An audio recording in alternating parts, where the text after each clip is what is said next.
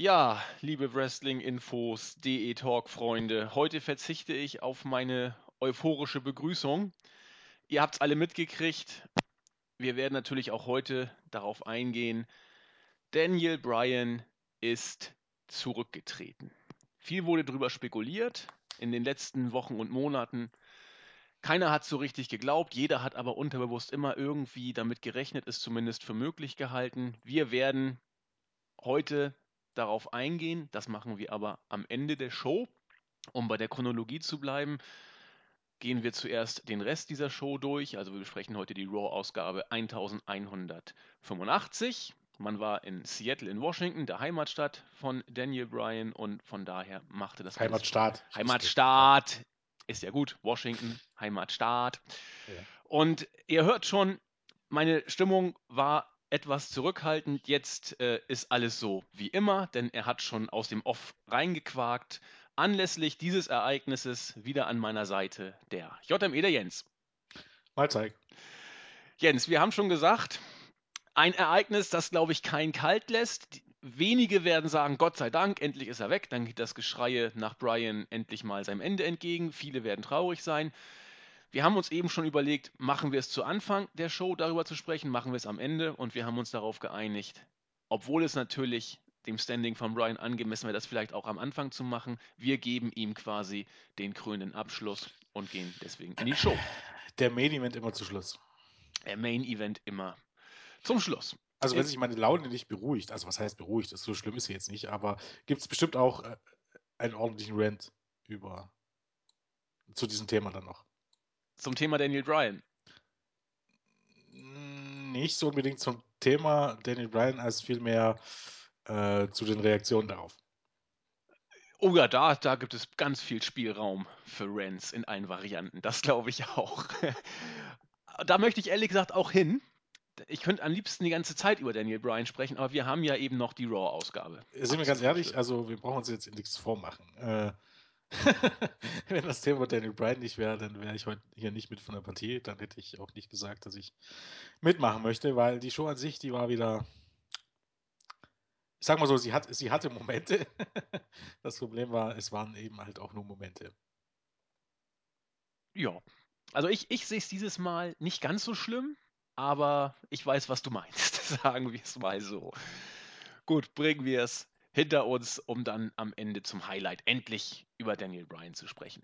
Los ging die Show mit einem Segment, das äh, unter normalen Umständen bin ich mir ziemlich sicher auch das Endsegment hätte sein können, wenn nicht die Geschichte äh, Brock Lesnar und Dean Ambrose sich wie ein roter Faden durch die Show gezogen hätte. Es ging um das Vertragsunterzeichnungssegment für das Triple Threat Match bei Fastlane, um den Number One Contender zu ermitteln. Wie es sich für eine gute Raw-Eröffnung gehört, war Stephanie McMahon im Ring und hat über dieses Vertragsunterzeichnungssegment gesprochen. Daniel Bryan Chance wurden elegant abgewiegelt mit der Aussage, naja, Seattle, ihr wart eigentlich immer schon ziemlich verwirrte Leute, das kommt immer gut, da macht man sich Freunde. Und dann ging es los. Ähm, bevor Warte, ich muss mal chronologisch das nochmal kurz zusammenkriegen. Stephanie McMahon, ja, das war, ich bin gedanklich, emotional heute extrem angeschlagen. Oh. Ähm, ja, es, es, es lässt mich nicht kalt. Bevor Stephanie McMahon aber loslegen konnte, wird sie von Dean Ambrose unterbrochen. Das gefiel ihr überhaupt nicht. Allerdings hatte Dean Ambrose ja noch eine Rechnung mit Brock Lesnar offen und die wollte er heute begleichen.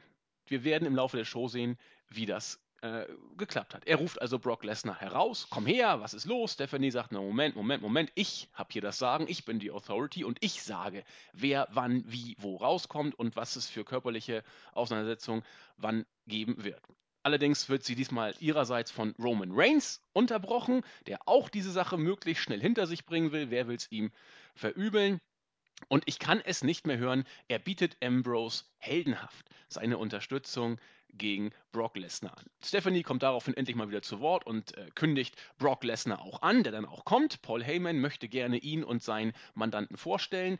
Stephanie sagt dann wieder ganz entspannt, Brock, wir alle, äh, Brock, Paul, wir alle wissen, wer du bist, wir alle wissen, wer Lesnar ist. Ich habe ihn ja schon angekündigt. Jetzt bitte mal hier Vertrag unterzeichnen. Das geschieht. Erst Ambrose, dann Reigns, dann Lesnar. Stephanie sagt, wunderbar, mehr wollte ich nicht. My business ist dann, nimmt äh, den Vertrag und verdrückt sich aus dem Ring. Ambrose hüpft behende auf Lesnar zu, stupst ihn an, wird daraufhin souverän weggeschleudert. Reigns kriegt den Tisch von Lesnar ins Gesicht und Ambrose kassiert ein F5 und Lesnar macht sich auf den Weg backstage. Dann ertönt noch kurz die Musik von Triple H, der mit seinem Belt um die Schulter dann dasteht. Stephanie applaudiert, alle gucken sich an und das Anfangssegment war zu Ende. Ja, Jens. ja. Also sagen wir mal so, ähm, man will jetzt niemand was unterstellen. Also erstmal muss man mal sagen, als die Daniel Bryan Jones kam, ähm, so ganz ohne war es der guten Stephanie auch nicht, muss man fairerweise sagen. Natürlich war dieser Spruch in ihrer Rolle, aber äh, sie war auch dann eher davor, ich will nicht sagen, ein Tränchen zu verdrücken, aber ähm, sie war da auch ein bisschen mitgenommen. Das hat man ihr schon deutlich angesehen. Und ansonsten war das Segment eine gute Möglichkeit, Zeit totzuschlagen. Aber ähm, gerade das unter Vertragsunterzeichnen war so unglaublich äh, unspektakulär und eigentlich ging es ja nur darum, dass am Ende Lesnar äh, Dean Ambrose wieder den F5 verpasst und komischerweise Reigns nicht. Was man auch immer damit andeuten möchte. Mm, ja, äh, weiß ich nicht genau. Also normalerweise läuft sie jetzt eher fast im Moment äh, darauf hinaus zwischen Match zwischen Ambrose und, äh, und Lesnar, was sicherlich beabsichtigt ist, damit dann der, der Eingriff von der Bride, äh, der, der Pride Family, der White Family bei Fastlane total überraschend kommt, weil darum ist es nämlich sehr ruhig geworden, falls es jemand mitbekommen hat.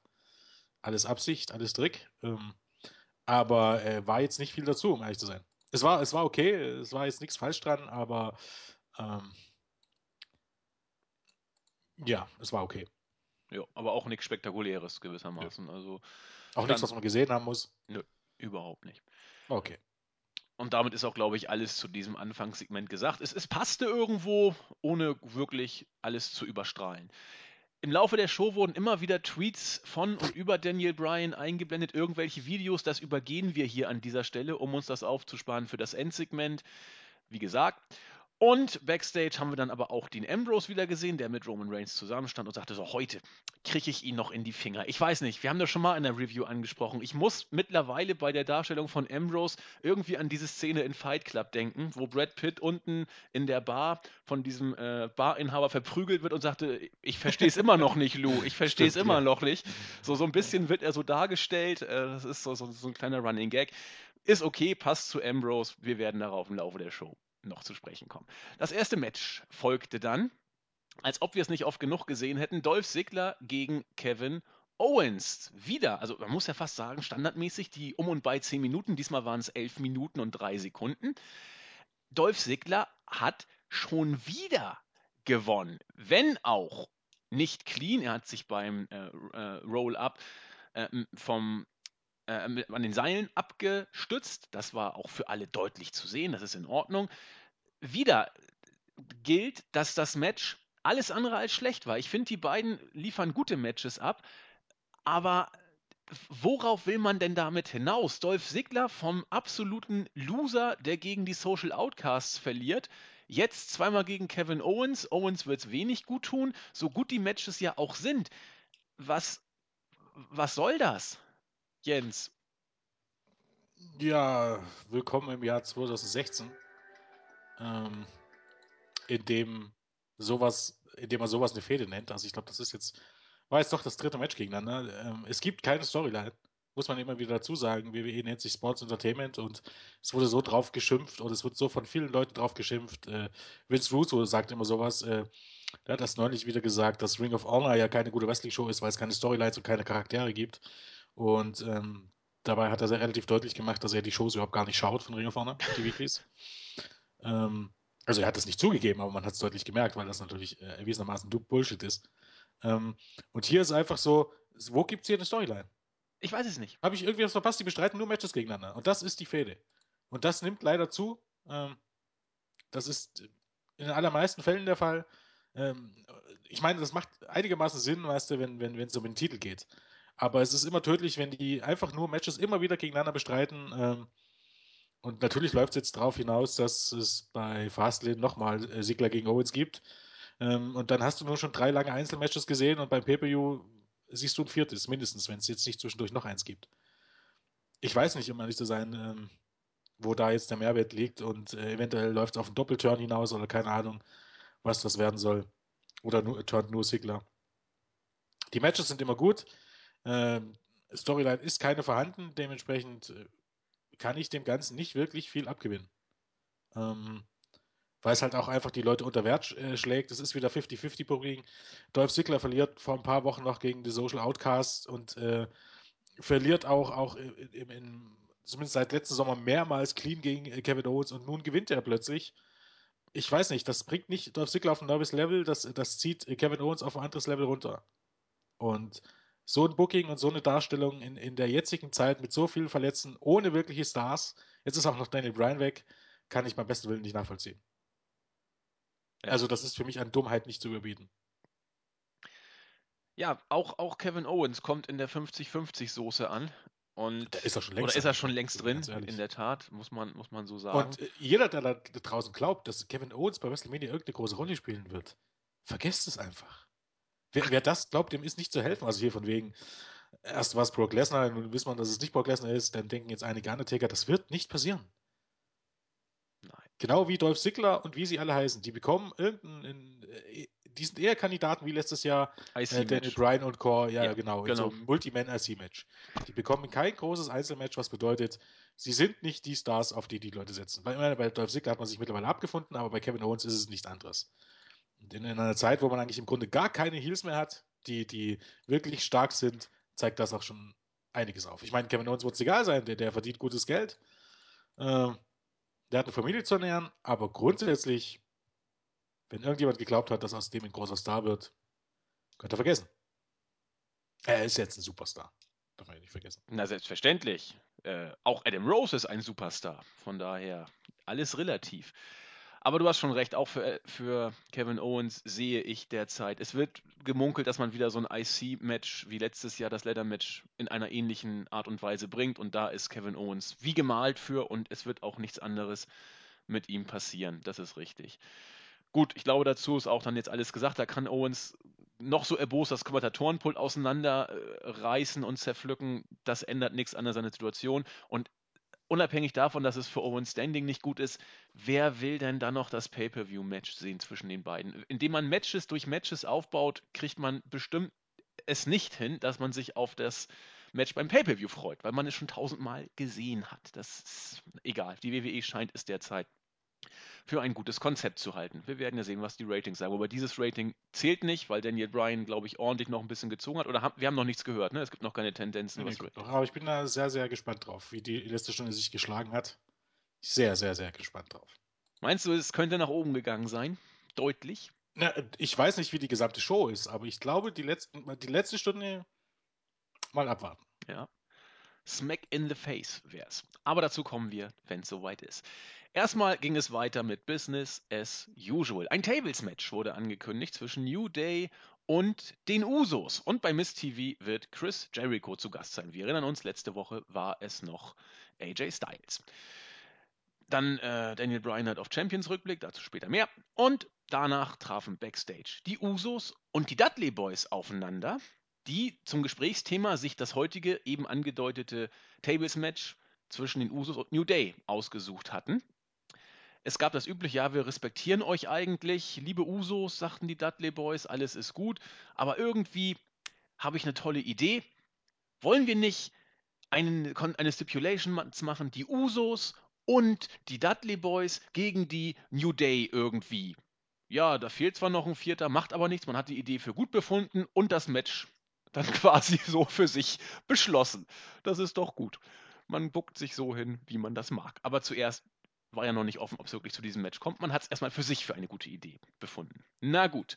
Dann wird angekündigt, dass Bray Wyatt gegen Ryback heute ein Match bestreiten wird. Wie dem auch sei. Und im zweiten Match gab sich der Divas-Champion Charlotte die Ehre. Wieder mit Ric Flair im Schlepptau musste sie gegen Alicia Fox antreten. Die beiden hatten ein Match, das gute fünf Minuten ging. Soweit, so gut. Ich fand es jetzt nicht total zum Kotzen, aber richtig gut ist anders. Immerhin, die Championess hat gewonnen in ihrem Finisher, dem Figure 8. Immerhin konsequentes Booking. Jens. Kann man so äh, ausdrücken. Also so ist das eigentlich auch, wie das sein sollte, wenn man jetzt mal ganz ehrlich ist. Leute, die in wichtigen Matches bei Paper stehen, sollten nicht gegeneinander antreten. Ne? Also siehe hier Dolph Ziggler gegen Kevin Owens beispielsweise. Ähm, wenn man das plant, sondern gegen andere Leute, von mir aus gegen Leute, ähm, die irgendwas mit dem, also keine Ahnung, weiß nicht, mit wem Dolph Ziggler jetzt befreundet ist, mit niemandem im Grunde. Genau wie mit Kevin Owens, das wird schwierig, ja, aber die sollten nicht gegeneinander antreten, damit du immer wieder das Problem hast, dass einer von beiden verliert, sondern die sollten gegen andere Leute, die unter ihnen auf der Karte anstehen, damit sie aufgebaut werden. Und das einzige Match oder das große Match, du kannst im, im, im, im Vorfeld so des Pay-Per-Views kannst du mal so ein Take-Team-Match bringen, ne? in so vier Wochen, die du Zeit hast, kannst du mal ein Take-Team-Match bringen, wo beide mit drinstehen, das macht Sinn, aber nicht jede Woche. Ja. Sondern du baust die eigentlich in einem Monat, baust du die Wrestler auf, damit sich dann alle beim Pay-Per-View fragen, wer von den beiden wohl gewinnen äh, mag, weil die beide ja gut sind und weil die beide ähm, äh, stark dargestellt sind und genau das macht man bei WWE nicht. Also, hier hat man es mal gemacht. Gratulation dazu. Und äh, ja, war okay. Es war jetzt kein herausragendes Match, aber hey, es war fünf Minuten und äh, es hat im Grunde das bezweckt, was es bezwecken sollte und von daher. Jo, kann man, kann man mit leben, konnte ich auf jeden Fall auch. Nichts Dolles, aber auch nichts, was völlig äh, an den Haaren herbeigezogen gewesen wäre. Konsequent kann man es vielleicht nennen. Dann wurde uns mitgeteilt, dass der Plan von den Dudleys und den Usos aufgegangen ist. Mittlerweile wurde das Match, das Tables-Match geändert. Wir haben jetzt ein Eight-Man-Tag-Team-Match. Die Dudleys und die Usos gegen die New Day und einen mysteriösen Partner. Man durfte gespannt sein, wer das war. Dann stand die Ausgabe von Miss TV auf dem Programm. Chris Jericho war zu Gast und zunächst geschieht das, was eigentlich immer bei Miss TV geschieht. The Miss redet und redet. AJ Styles Verhalten sei widerlich. Das gilt alles überhaupt nicht. Chris Jericho hat dann gesagt, pass mal auf, The Miss, du redest und du redest und ich warte und die Fans warten. Und das ist alles ziemlich langweilig. Und überhaupt, Miss TV ist scheiße, die Fans wollen das nicht. Die Fans wollen ein Highlight Reel mit Y2J. Ja, so Höflichkeitsapplaus, vielleicht ein bisschen mehr kann man sagen. Also wurde Jericho dann so halbwegs doch bestätigt. Und wie das dann so ist, die Schergen waren da und haben sofort die Kulisse geändert und aus Miss TV wurde das Highlight Reel. Und Jericho hat dann The Miss interviewt und ihn nach dem Match äh, gegen AJ Styles bei der letzten SmackDown-Ausgabe befragt, befragt äh, You Look Stupid Chance und so weiter und so fort. Irgendwie dann Bezüge zum, zum Chipmunks-Song All I Want for Christmas is My äh, Two Front Teeth. Schöne Geschichte, die Fans haben auch ein bisschen mitgesungen. Oh, es, es ging hin und her. Ich, ich kriege das alles gar nicht mehr so richtig zusammen. Ähm, Styles, äh, Styles, ähm, Miss hat versucht, den Spieß umzudrehen. Ja, reden wir doch mal darüber, dass du im ersten Match gegen Styles verloren hast. Das äh, frisst dich doch von innen auf. Was hat er gesagt? It eats you alive oder so ähnlich, hat er, glaube ich, gesagt. Ähm, ja, sagt, sagt Jericho, das in der Tat, das ist, es ist kein Picknick für mich. Und die Musik von Styles ertönte dann tatsächlich. Beide blickten gespannt ähm, Richtung Entrance. Und The Miz hat das ausgenutzt und hat hinterrücks Chris Jericho attackiert. Dann kam AJ Styles an den Ring und die beiden, also Jericho und Styles, haben zunächst gemeinsame Sache gemacht. The Miz aus dem Ring geschmissen, dann einen epischen Staredown angedeutet. Dafür gab es, glaube ich, sogar tatsächlich This is Awesome Chance. Ich weiß nicht, ob ich mich dafür gehört habe. Wieder wollte The Miz das Ganze beenden, indem er äh, Eingriff, er wurde wieder aus dem Ring geschmissen, dann zog irgendwann The Miss Jericho aus dem Ring, nachdem dann zwischen Styles und Jericho dann irgendwann die Fäuste auch geflogen sind. Ach Gott, ach Gott, ach Gott. Und am Ende gab es dann wieder den Stare-Down zwischen Jericho und AJ, wobei Jericho so außerhalb des Rings in den Seilen, so an die Seile gelehnt war. Und man jetzt ein episches Match zwischen Styles und Jericho wohl für Fastlane aufbaut. Es ist noch nicht bestätigt, oder? Nein, also jetzt ist ja erstmal SmackDown angesagt. Also auf gut Deutsch, das Match gibt es jetzt erstmal bei SmackDown diese Woche. Ist das schon für SmackDown bestätigt? Ja, ja, das hat man schon letzte Woche bei SmackDown. Styles und Jericho. Ja, ja. ja herzlichen Glückwunsch. Weil, und man kann jetzt, weil man ja WWE mittlerweile kennt, davon ausgehen, dass Chris Jericho äh, das Match gewinnt, damit dann das Rubber-Match beim Pay-Per-View stattfindet. Hurra! Weil, weil Gott bewahre, dass man ein vermeintliches Stream-Match auch ordentlich aufbaut und dann äh, bei einem Pay-Per-View, dass man die Leute zahlen lässt, um sowas zu sehen. Nein, das Match muss es gleich unangekündigt bei, bei Styles Debüt geben. Und dann, ich meine, ich verstehe es ja sogar noch, dass man SmackDown ein bisschen Wichtigkeit geben kann, aber man weiß doch ganz genau, ähm, dass das bei SmackDown äh, nicht der Schlusspunkt sein wird. Ich kann mir sogar vorstellen, dass Chris Jericho turnt. Ja. Der Schlusspunkt wird beim Pay-Per-View sein. Und dementsprechend kann man davon ausgehen, dass das Chris Jericho bei SmackDown gewinnen wird. Oder dass es kein Finish gibt. Oder ein Screw-Finish, das zum Turn führt, richtig. Aber zumindest kann man sagen, man hat mal eine Woche vorher ein Match für SmackDown angekündigt. Das wurde nämlich letzte Woche bei SmackDown schon bekannt gegeben. Das ist ja, das will ja schon was heißen. Also, das äh, Lob dafür. Ansonsten fand ich das Segment wieder furchtbar. Ich finde, wie gesagt, wie letzte Woche, AJ Styles kommt nicht rüber wie ein wirklicher Star. Chris Jericho, ähm, dadurch, dass er eben auch so viel schon verloren hat, ähm, was eigentlich gut ist, aber er wirkt dann auch einfach, er, kann, er wirkt so ein bisschen auf, auf Revival Tour. Weißt du, er spielt die alten Hits nochmal und äh, an, an frühere Erfolge kann, ja, ja, Ja, an ja. frühere Erfolge kann er nicht anknüpfen. Oh ja, und AJ Styles, wie gesagt, ich habe Styles gegen Chris Jericho klingt so awesome, aber warum man das nicht einfach für den Pay-Per-View aufbaut und dann bei Fastlane bringt und dann äh, ist die Sache geritzt und vorher lässt man Jericho gegen irgendwelche Gigs gewinnen, von mir aus eben gegen die Miss und lässt man AJ Styles gegen irgendwelche Gigs gewinnen. Und dann hast du das große Aufeinandertreffen beim Pay-Per-View. Nein, das muss alles vorher schon 10.000 Mal kommen. Und ich weiß nicht, äh, diese Involvierung von Miss mit rein, nee, muss ich jetzt auch nicht haben.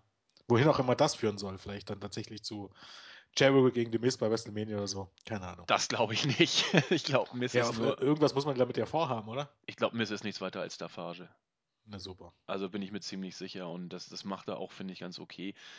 Aber mehr, mehr kann es eigentlich nicht sein. Das, also wenn, wenn The Miz bei, bei WrestleMania ein Singles-Match kriegt, dann fresse ich einen Besen. Das kann ich mir eigentlich beim besten Willen nicht vorstellen. Aber wir werden es erleben. Positiv kann man vielleicht tatsächlich sagen, die Art und Weise, wie man hier Matches aufbaut, ist ja nicht verkehrt. Nur man baut sie für SmackDown auf und nicht für ein Pay-Per-View. Und ich sehe das genau wie du. Es wird bei SmackDown äh, ein, entweder einen Clean-Sieg für Jericho geben, was das Schlimmste wäre, oder ein äh, Fuck-Finish-Sieg mit einem Turn von Jericho, was zu einem Match beim Pay-Per-View führt. Das ist dann zwar alles noch irgendwo nachvollziehbar und verständlich, aber wie, wie du schon sagtest, so baut man kein, kein Dream-Match oder First-Time-Ever-Match äh, auf, das definitiv bei Fast Ja. in, in höheren Regionen gekommen wäre. Das ist halt auch, auch ähm, die Umsetzung ist halt gut gedacht, äh, schlecht gemacht. Das Problem ist einfach, ähm, AJ Styles, äh, erstmal wird das Ganze durch The Miz verwässert. Durch Ja. The Miz wird es irgendwie zu einer halben Geek-Show. Ähm, das so zu bringen, dass auch mal AJ Styles eine Promo halten darf und dass er sagen darf, ich bin der Beste der Welt und Jericho, und, und Chris Jericho bezweifelt das halt und sieht sich als, als den Besten der Welt und äh, wie gesagt, ist ja eigentlich so einfach. Äh, keine Ahnung, haben eben halt jede Woche ein Match und jeder besiegt seine Gegner ohne Probleme und hat eben halt mehr Recht, sich als Besten zu bezeichnen, bla bla bla.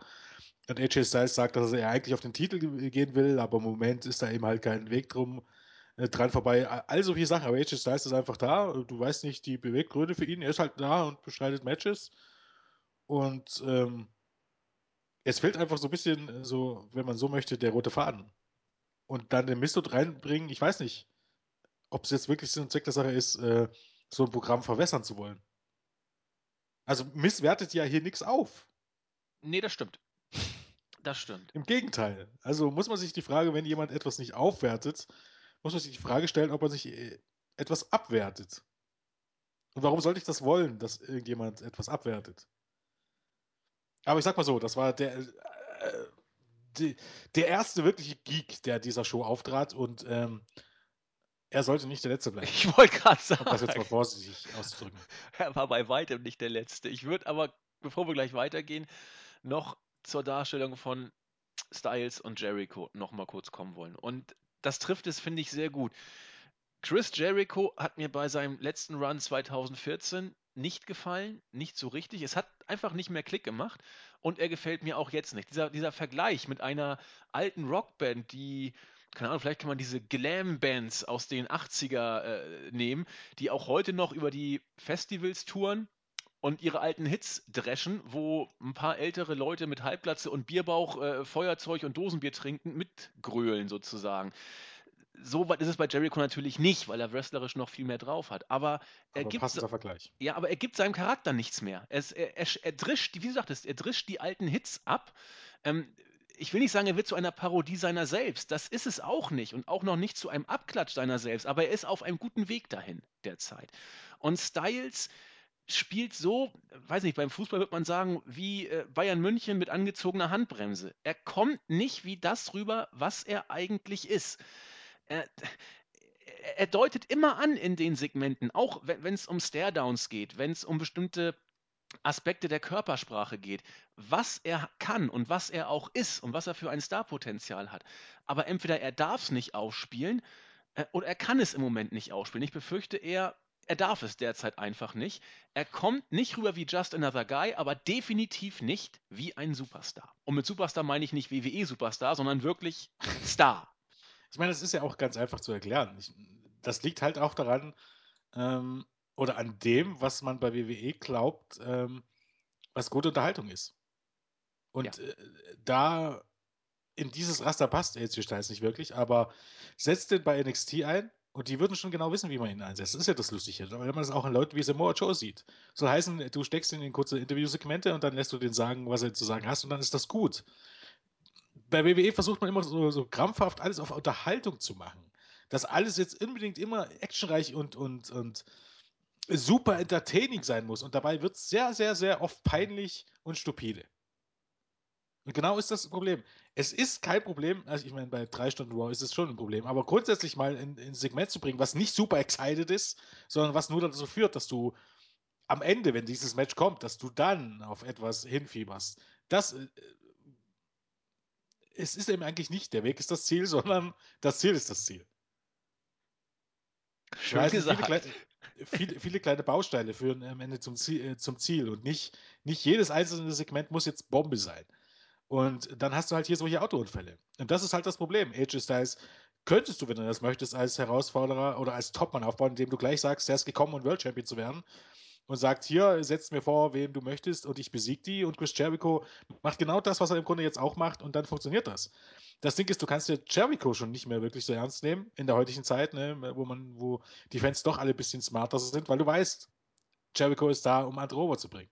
Selbst wenn du diesen Fachbegriff, äh, Fachbegriff nicht kennst, du weißt, Jericho wird am Ende des Tages ähm, ähm, kein nichts Großes mehr reißen. Und das genau ist das Problem. Jericho sollte eigentlich so jemand sein, den du immer mal wieder in so ein Programm steckst. Zum Beispiel, keine Ahnung, wenn das nächste Mal wieder Elimination Chamber anstellt, sollte Chris Jericho äh, einer der Hauptherausforderer auf dem World Title sein. So eine Rolle sollte er einnehmen.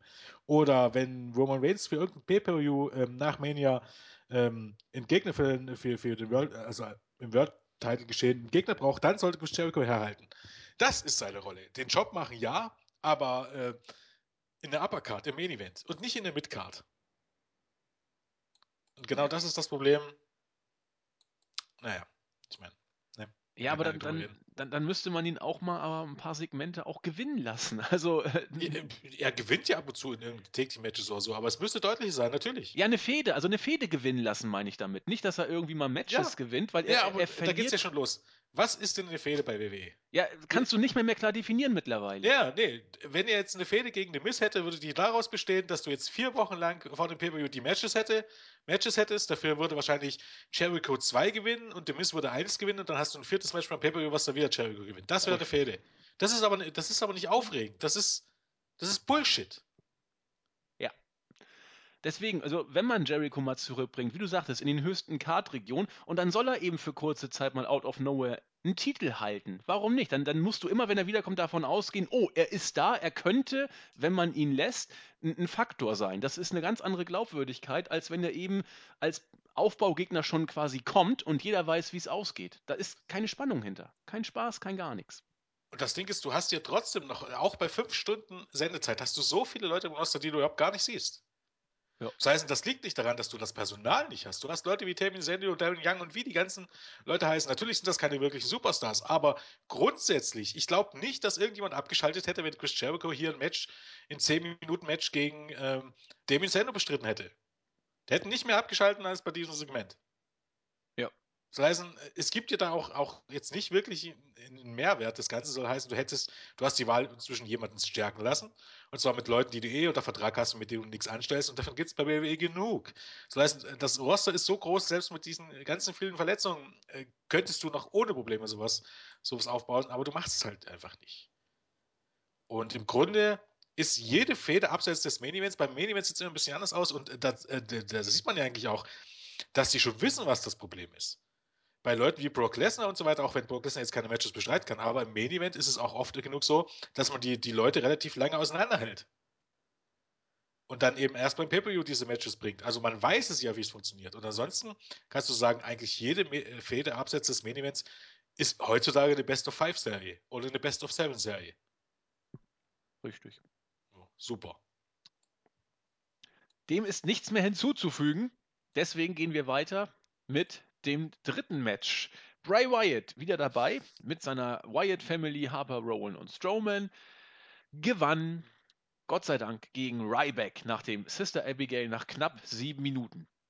Ja, wie gesagt, ähm, Ryback mittlerweile auch, äh, was das Outfit angeht, auf Bill Goldbergs Spuren.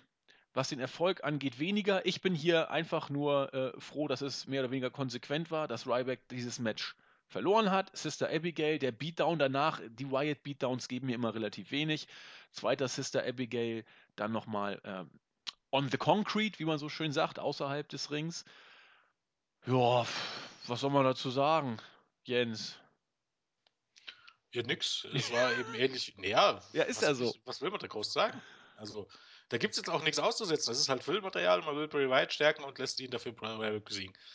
Genau wie ähnlich wie bei, bei Charlotte gegen ähm, Alicia Fox habe ich gar kein Problem damit. Das, da muss man jetzt nicht groß drüber reden, aber genauso sind jetzt auch die NXT-Shows aufgebaut. Das Match war nicht super großartig und das soll es auch gar nicht sein bei so einer Weekly. Und äh, solange wie Ryback dann nächste Woche nicht äh, das Rematch oder bei SmackDown das Rematch gegen Bray Wyatt gewinnt, ist das alles vollkommen in Ordnung. Das stört nicht, das ist jetzt nicht super aufregend und macht die Show jetzt Weltklasse, soll es aber auch gar nicht. Das ist ein Lückenfüller, wie der Lückenfüller sein soll. Ja, hätten wir das auch geklärt. Genau. So, äh, als ich klein war, gab es noch Schreinermeister Eder und sein Pumuckel. Heute sind es New Day in der Schreinerwerkstatt. Big E hat äh, an einem Tisch rumgetüdelt. Äh, Xavier Woods hat irgendwelche Fallbeschleunigungsberechnungen angestellt und Rene Young äh, äh, fragte dann, ja, das ist hier alles ganz schön, aber wer ist denn euer mysteriöser Partner? Ach, keine Ahnung, sagt New Day, wir sind so wie die Denver Broncos, wir sind Champion und alle lieben uns. Äh, wir werden da schon was Gutes finden und jetzt wird erstmal weiter geschreinert. Ja, das ist New Day, wie man sie kennt, das äh, muss so sein. Habe ich jetzt auch nicht groß was zu kritisieren oder zu loben. Das ist konsequent. Dann haben wir Dean Ambrose wieder mal gesehen mit Roman Reigns und Ambrose sagte, pass mal auf, das reicht mir hier alles nicht. Ich will immer noch Brock Lesnar haben. Ich muss ihn finden. Ja, Reigns. Äh, ja, sagt Reigns, ich helfe dir sehr gerne. Ach, egal, heute gehört er mir ganz allein. Aber ist doch schön, dass Roman Reigns seinem kleinen Bruder immer helfen möchte. Gut, weiter geht's. Ja, oder willst du dazu was sagen, Jens? Das ist so alles Standard. Nö, ja, nö. Nö, ne, das äh, ist auch kein. Also letztlich läuft es eh, trotz allem läuft es irgendwann auf diesen Turn heraus zwischen, zwischen Ambrose und Reigns, vielleicht auch erst nach Mania oder weiß ich was nicht, aber äh, sagen Sie mir ganz ehrlich, an dem Punkt waren wir schon mal, aber es deutet sich nun mal alles an. Ruhig. Also ich denke, das kommt früher oder später. Äh, gut, jede Verbindung kommt irgendwann mal zu einem Ende bei der WWE, so auch ganz sicher diese beiden ja. Geschichten. Ne? und das wird auch noch hin und her gehen und was auch immer, wenn Rollins dann wieder da ist. Schauen wir mal. Die Social Outcasts, diesmal wieder in voller Stärke. Adam Rose sollte antreten, begleitet von Bo Dallas, Curtis Axel und Heath Slater. Es gab wieder eine lustige Promo. Bo Dallas hat versucht zu reimen. Curtis Axel sagte hier, äh, Adam Rose, dein, dein neuer Name ist scheiße. Ich habe schon wieder vergessen. G Känguru? Ich, ich, weiß, ich weiß nicht, was das war. Äh, völlig verdrängt. Egal, er musste gegen Titus O'Neill ran. Titus O'Neill in der letzten Zeit eigentlich immer siegreich. Aber heute hat Adam Rose nach einem Einroller in gut drei Minuten gewonnen. Äh, habe ich jetzt nicht so genau verstanden, aber ist doch, ist doch schön. Ich weiß nicht, was ich dazu sagen soll. Das ist das Problem. Äh, genau das ist das Problem. äh, man versteht es nicht. es ist. Ich gucke jetzt noch mal kurz. Moment. Titus O'Neill. Äh, Dustin Database. Ähm, jetzt gucke ich mal kurz, äh, wie das Ich meine, man muss ja zugeben, dass seine meisten Matches gegen Stardust war. Also ich weiß nicht, wie oft er in den letzten Wochen und Monaten gegen Stardust gewonnen hat. Aber, ähm, okay, er hatte sogar letzte Woche wieder, letzte Woche, ja, letzte Woche wieder ein Match an der Seite von Darren Young, wie aus dem Nichts. Aber vorher hat er gegen Tyler Breeze gewonnen in einem Singles Match. Vorher in, in einem Eight-Man-Take-Team-Match gegen, auch gegen New Day und Co. Vor, dann bei Superstars gegen Tyler Breeze, dann bei SmackDown gegen Stardust, dann vorher ein Six-Man-Take-Team-Match gegen Cosmic Wasteland äh, war er mit dabei, dann nochmal gegen Stardust, dann nochmal gegen Stardust. Ja, das sind alleine seine Matches in 2016 gewesen. Also auf gut Deutsch, er hat eigentlich bisher alle Matches in 2016 gewonnen. Da sollte man ja denken, mit dem hat man irgendwas vor. ja. Weißt du? So baut man jemanden auf, den man dann, keine Ahnung, gegen, als, beispielsweise als nächster Herausforderer auf den Intercontinental Title, ne? Oder als auf Favorit äh, für die Andre Giant Battle Royale oder als Herausforderer für Kalisto oder Schlag mich tot, irgendwas. Nicht bei WWE. Oder vielleicht hatte, es mal, hatte man das mal vor ähm, und hat die Pläne jetzt wieder verworfen. Und dann kommt man auf die Idee, ja, stellst du ihn gegen Adam Rose und lässt ihn verlieren. Das ist ja das dieser Gedankengang ist interessant. Ich, ich verstehe sogar, wenn man erst Pläne hatte für Titus O'Neill und die haben sich jetzt wieder geändert. Aus welchem Grund auch immer. Tut ja nicht zur Sache. Das war ja genau damals mit Bordellis und seiner Un Unbesiegt-Serie.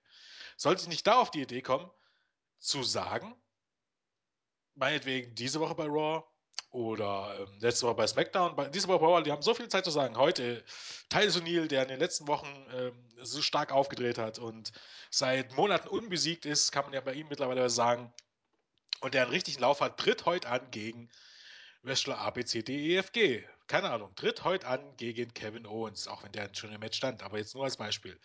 Tritt heute an gegen Chris Jericho, tritt, tritt heute an gegen AJ Styles, tritt heute an gegen irgendjemanden.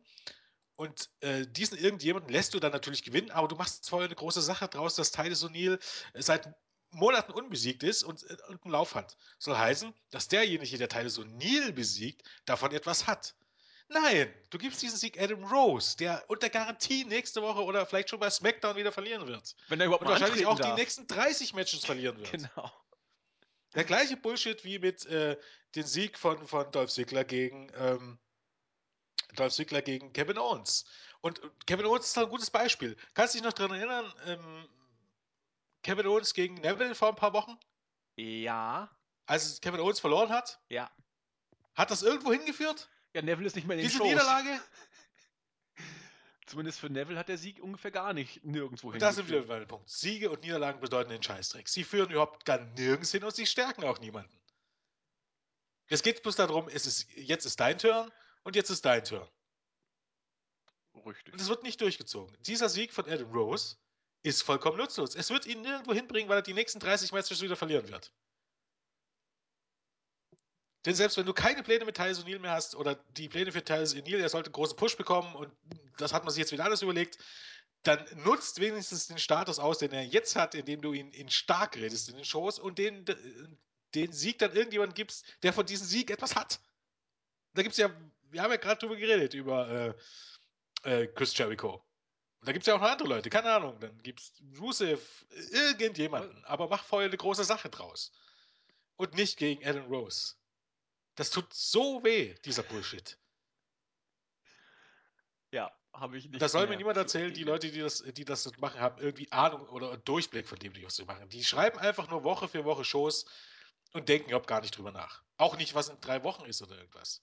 Wenn die ein bisschen nachdenken würden äh, darüber, was in drei Wochen ist oder was irgendwann ist, dann, dann würden Leute wie Sigler, wie Kevin Owens und wie sie alle heißen, nicht, oder, oder auch Del Rio oder Seamus, die würden alle nicht so zwischenzeitlich so dargestellt werden, wie sie dargestellt werden, wenn man irgendeine Ahnung davon hätte, was man in zwei Monaten machen möchte. Aber Jens, we are making movies and anything Ja. can happen in the WWE. Herzlichen Glückwunsch. Äh, dann würde ich mal vorsetzen, Sie sollten sich einfach mal einen Marathon, Marathon Lucha Underground angucken. Denn wenn man, sie- wenn man äh, das Ganze vergleicht, dann wird man schnell sehen, dass WWE keine Filme dreht.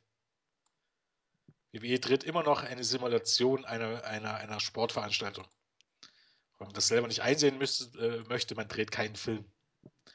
Aber naja. Ach ja, machen wir lieber weiter mit unserem ewig aufsässigen Dean Ambrose, der sich über den F5 von Brock Lesnar beschwerte. Das war ja höchstens ein F2 oder ein F3. Also so, so richtig weh äh, getan hat mir das nicht. Und wenn du mich irgendwie wirklich auseinandernehmen möchtest, Junge, dann komm mal jetzt hierher und bring's zu Ende. Und tatsächlich, Brock Lesnar und Paul Heyman kamen auch tatsächlich an den Ring. Dean Ambrose wie ein Berserker stürmte auf Lesnar zu, der hat ihn aber fast abgefangen wie eine lästige Fliege, so wirkte das, um ihn dann äh, in die Balustrade auch zu schmeißen. Sah ziemlich heftig aus, der Einschlag, aber auch gut gewirkt von Ambrose. Insofern hatte er da, glaube ich, auch alles im Griff. Ähm, F5 gegen Ambrose dann im Ring und Lesnar wollte wieder gehen. Aber Ambrose, wie schon angedeutet, die Fight Club Szene, ich habe es immer noch nicht verstanden. Komm her, komm her. Lesnar sagt, gut, du kleiner armer Irrer, gehe ich wieder zurück und setz nach. Aber dann erschien die Musik von Roman Reigns, der böse guckte, ziemlich miese Reaktion bekommen hat, eigentlich kaum irgendwelche Reaktionen und an den Ring kam und da Dean Ambrose hat den Undertaker gesehen und dachte, was der kann, kann ich auch. Voll in die Eier, Low Blow, kein Beatdown danach. Ambrose ist einfach gegangen. Was für ein Segment. Ich bin gehypt auf Fastlane. Ja, ich meine, es, es gibt. Es gibt hier gibt es irgendwie zwei Sichtweisen. Ich kann die Leute verstehen, die sagen, äh, Ambrose Darstellung ist gut. Ich kann Leute verstehen, die sagen, Ambrose Darstellung ist scheiße. Es gibt beide Sichtweisen und beide haben irgendwie einen, einen Punkt. Ähm, ich finde, dass Ambrose so ein bisschen als der Irre dargestellt würde. Du hast ja schon ein Treffen mit Fight Club vergessen. Finde ich gar nicht so schlimm. Äh, man müsste aber sehen, dass er äh, letzten, am Ende des Tages eine Chance hat gegen Brock Lesnar. Weißt richtig, du? Dass er einsteckt, einsteckt, einsteckt und dann äh, zeigt er irgendwann mal einen Lucky Punch, der als Babyface nicht unbedingt aus, aus einem Low Blow bestehen sollte, sondern irgendwie äh, schafft es dann doch irgendwie dieses typische Big, Big Man gegen Little Man äh, Konzept, einen Treffer zu landen und die Oberhand zu gewinnen. Und das ist einfach nicht. Äh, Ambrose kann viel einstecken, ja. Aber nur vom viel Einstecken gewinnst du immer noch kein Match. Das ist so ein bisschen das Problem.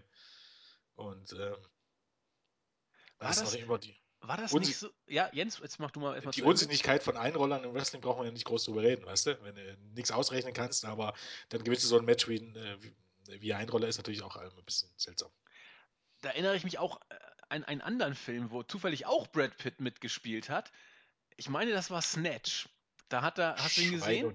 Exakt, ja, da hat er doch auch diesen komischen äh, äh Psycho-Irren, äh, Iren, pardon, Iren gespielt, der ja, irgendwie ja, bei diesem einen Kampf immer voll auf die Fresse gekriegt hat von diesem Muskelprotz, immer wieder aufgestanden ist und dann wurde er nachher irgendwie nervös und hat und dann äh, hat äh, Brad Pitt ihn auseinandergenommen. Es ist ewig her, dass ich den gesehen habe, aber wenn du Ambrose so darstellst, dann kann das ja sogar was werden. Aber es kommt eben nicht so rüber, als ob Ambrose wirklich eine Chance hätte. Ne? Also er wirkt wie so ein kleiner Irrer, der es immer wieder versucht, aber dann platt gemacht wird dargestellt.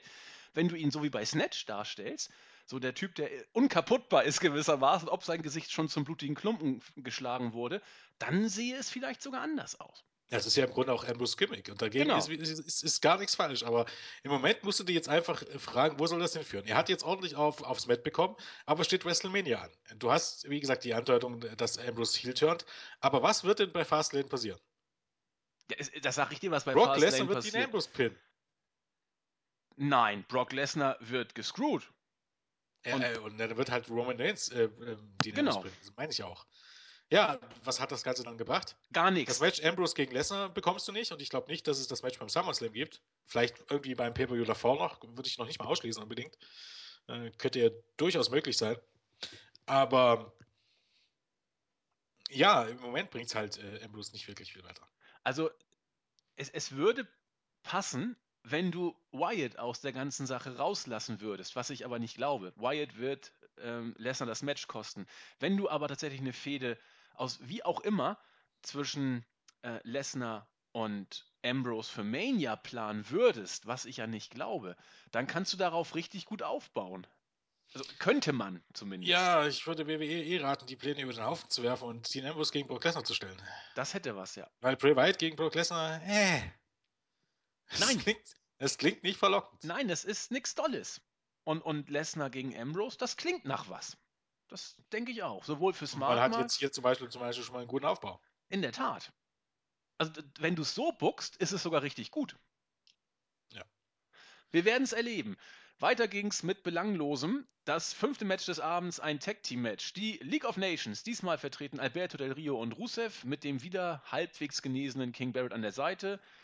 Ähm, Seamus fällt ja nach wie vor aus. Gewann gegen die Lucha Dragons. Sin Cara ist wieder da, Kalisto ist US-Champ und die beiden machen sozusagen den Job für die League of Nations. Äh, tolle Geschichte, wie immer. Ich, ich musste so lachen, als diesmal Del Rio ähm, den, ich weiß, es war, glaube ich, äh, es war, war Kalisto, auf, aufgelegt hat, sozusagen, um seinen Double Footstomp äh, rüberbringen zu können.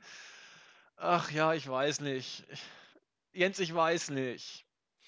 Ja, brauchen wir nicht groß drüber reden. Das war nix. Ich habe schon gewusst, dass das Match startet. Ich habe schon gewusst, du hast jetzt dort Rusev drin und du hast Sin Cara drin und ich habe schon gewusst, dass entweder Kalisto Del Rio oder Del Rio Del Kalisto pinnt. Also nicht nur, dass du die Leute, wie gesagt, die bei Pay gegeneinander, äh, gegeneinander stellst, sondern, obwohl nicht mal Not besteht in so einem Fall, zielgerichtet äh, pinnt man entweder den Champion oder den Herausforderer. Was überhaupt gar keinen Sinn macht. Del Rio hat Kalisto noch, schon besiegt. Du musst jetzt nicht zeigen, dass er ihn besiegen kann. Und du musst doch Kalisto nicht damit schwächen, dass du zeigst, dass Del Rio ihn besiegen kann. Es gibt keinen Grund dafür. Außer, äh, außer der einzige Grund ist, dass die Leute, die jetzt sitzen, vollkommen inkompetent sind oder sich über sowas keine Gedanken machen. Beides ist nicht unbedingt gut für den selbsternannten Marktführer im Sports Entertainment. Ist auch der Einzige, der Sports Entertainment macht. Ja, das ist das Problem, ja. Ja, Lucha Underground ist auch ein bisschen eher Sports Entertainment. Aber egal.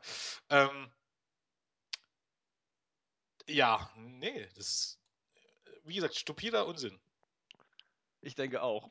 Wo wir gerade über stupiden Unsinn sprechen, das nächste Segment hatte es auch äh, durchaus in sich, äh, denn Goldust ist immer noch auf der Suche nach einem neuen Tag-Team-Partner. Besser gesagt, er weiß eigentlich schon genau, wen er dafür haben will, nämlich R-Truth. Nachdem er es in der letzten Woche als Toilettentieftaucher versucht hat, hat er es jetzt äh, auf dem Parkplatz versucht. Und, oh Gott, war das schlecht. Äh, Jimi Hendrix sollte das darstellen. Mit irgendeiner komischen Gitarre hat er da Hey Joe, glaube ich, äh, vor sich hingetrellert. R-Truth wirkte vollkommen irritiert. Und am Ende wollte äh, Goldust wohl noch zeigen, wie sehr er in der Rolle drin ist des äh, rebellischen Rockstar, hat dann die Gitarre zerstört. Ich habe nicht genau verstanden, hieß die Gitarre Jimmy oder so ähnlich, weil er hat dann noch mit der Gitarre gesprochen, das war mir alles zu kompliziert, bis dann wohlmeinende Ordnungshüter ihn dann äh, weggetragen haben und er konnte nur noch Golden Truth äh, rausschmeißen und ja, das war's.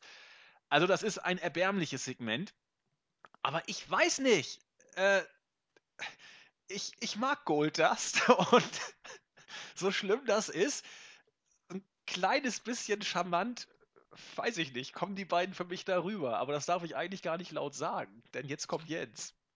Das darfst du schon laut sagen. nicht das Segment ist das Problem an sich. Nicht dieses Segment ist das Problem an sich, nicht die Darstellung von Golders Goldatschov. Ich meine, bei den beiden rettest du nichts mehr. Da brauchen wir jetzt ja nicht groß drüber reden. Nicht das ist das Problem. Das Problem ist, dass die halbe Show daraus besteht. Du hast nicht nur das, dass das hier zwei Vollhorste sind, auch die Social Outcasts sind Vollhorst. Und es geht dann gleich weiter mit vollkommenen Vollhorsten. Das ist das Problem. Die Hälfte der Leute sind, sind, sind, ähm, sind Kiddies und ich musste hier auch lachen, als äh, Goldust sagte hier, äh, Little Jimmy, get it? äh, das ist nicht schlimm und sowas, natürlich, sowas gab es früher auch. Aber früher bestand nicht 50% der Show daraus. Früher bestand nicht 50% der, der Show aus Idioten. Und das ist das allgemeine Problem. Und als dann das nächste Segment äh, kam, ähm, sagte, sagte Questfall zu mir, ich weiß gar nicht, was er jetzt zu mir gesagt hat, ich glaube, sie hat gesagt, äh, müsste ich jetzt nochmal nachgucken, aber irgendwie so nach dem Motto, ähm, also auf jeden Fall, dass das auch äh, irgendwie dann ein bisschen peinlich wird und, und wir waren uns dann relativ schnell einig, dass äh, die Show eigentlich nichts mehr für Erwachsene ist. Das ist sie nicht, das glaube ich auch. Ja, dann bist du auch ein bisschen ein Problem. Du brauchst dich nicht wundern, dass die, dass die Zuschauerzahlen äh, so in, den Keller gehen. Weil dann verkennt man definitiv das eigene Zielpublikum um Meilen. Und da, da tut es gar nicht unbedingt zur Sache, dass man Kinder ansprechen möchte. Ähm, selbst wenn die Kinder dann irgendwann 13 sind, werden sie sich diesen Mist nicht mehr angucken. Oder das wenn sie 14 sind Punkt. oder 15 sind. Das ist oder der Punkt. werden es nicht mehr viele tun, sagen wir einfach mal so. Früher war es einfach so, du hast die, die, die jungen Leute rangezogen, was natürlich richtig war. Und die sind dann dran geblieben. Und es bleibt dir dabei, ähm, das, Zus äh, das, Durchschnittsalter des WWE-Zuschauers ähm, ist heute älter, als es das in der Attitude-Ära war. In der Attitude-Ära haben prozentual wesentlich mehr Kinder und Jugendliche zugeschaut als heute. Das sagt ja schon vieles aus darüber, ähm, was ein jüngeres Publikum anspricht. diesen, diesen Punkt haben Nexus und ich in der Review zum vierten Raw-Teil auch angesprochen. Und ich, ich finde das so interessant, dass du das gerade ansprichst. Ich weiß nicht, vor, vor einer Woche oder so habe ich einen Podcast äh, von, von Brian Alvarez gehört mit äh, Jim Cornette. Und da hat Jim Cornette gesagt, das Durch und das ist auch Fakt, das ist ja jetzt nichts, was er sich ausgedacht hat. Das durchschnittliche, der Durchschnittsfan, der WWE guckt, ist im Moment 40 Jahre alt.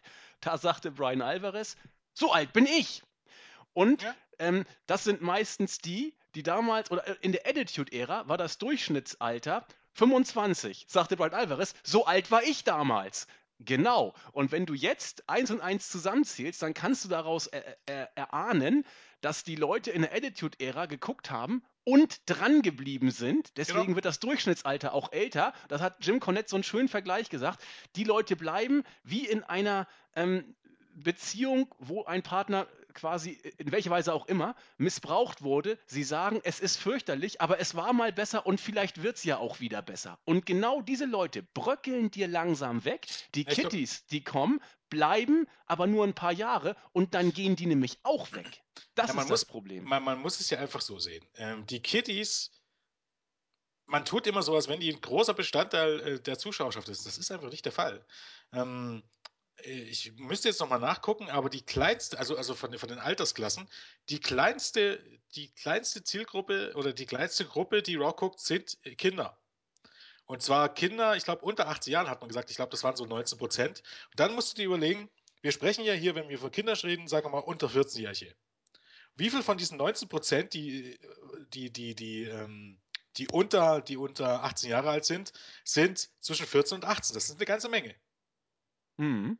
Soll heißen, du bist bei irgendwie bei unter 10 Prozent der Zuschauer, die tatsächlich Kinder sind. Ja. Das ist nicht viel, um ehrlich zu sein. Und das allgemeine Problem im Moment ist eben, dass du die Hardcore-Fans, die vergraust du, graust du nicht. Die gucken eben.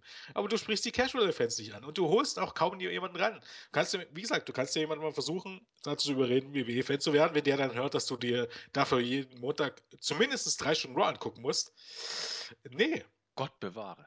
Das ist, ist einfach nicht der Fall und das würden die, die wenigsten auch nicht machen, weil gute Serien gehen eben halt, keine Ahnung, eine Stunde die Woche. Und dann funktioniert das meistens auch. Ähm, mit fünf Stunden die Woche. Ich weiß nicht, ob so viele sich da unbedingt bereit sind, sich da reinzufuchsen. Vor allen Dingen, wenn es eben dann nicht unbedingt abwechslungsreich ist. Also, das ist ein echtes Problem und äh, dem wird man sich irgendwann stellen müssen. Und man stellt sich dem Ganzen nicht. Das äh, wird man diese Woche wieder merken. Ich glaube, diese Woche ist wieder Zeit für, für, einen, ähm, für einen Vierteljahresbericht und da wird man wieder alles schönreden und sagen, dass alles super läuft.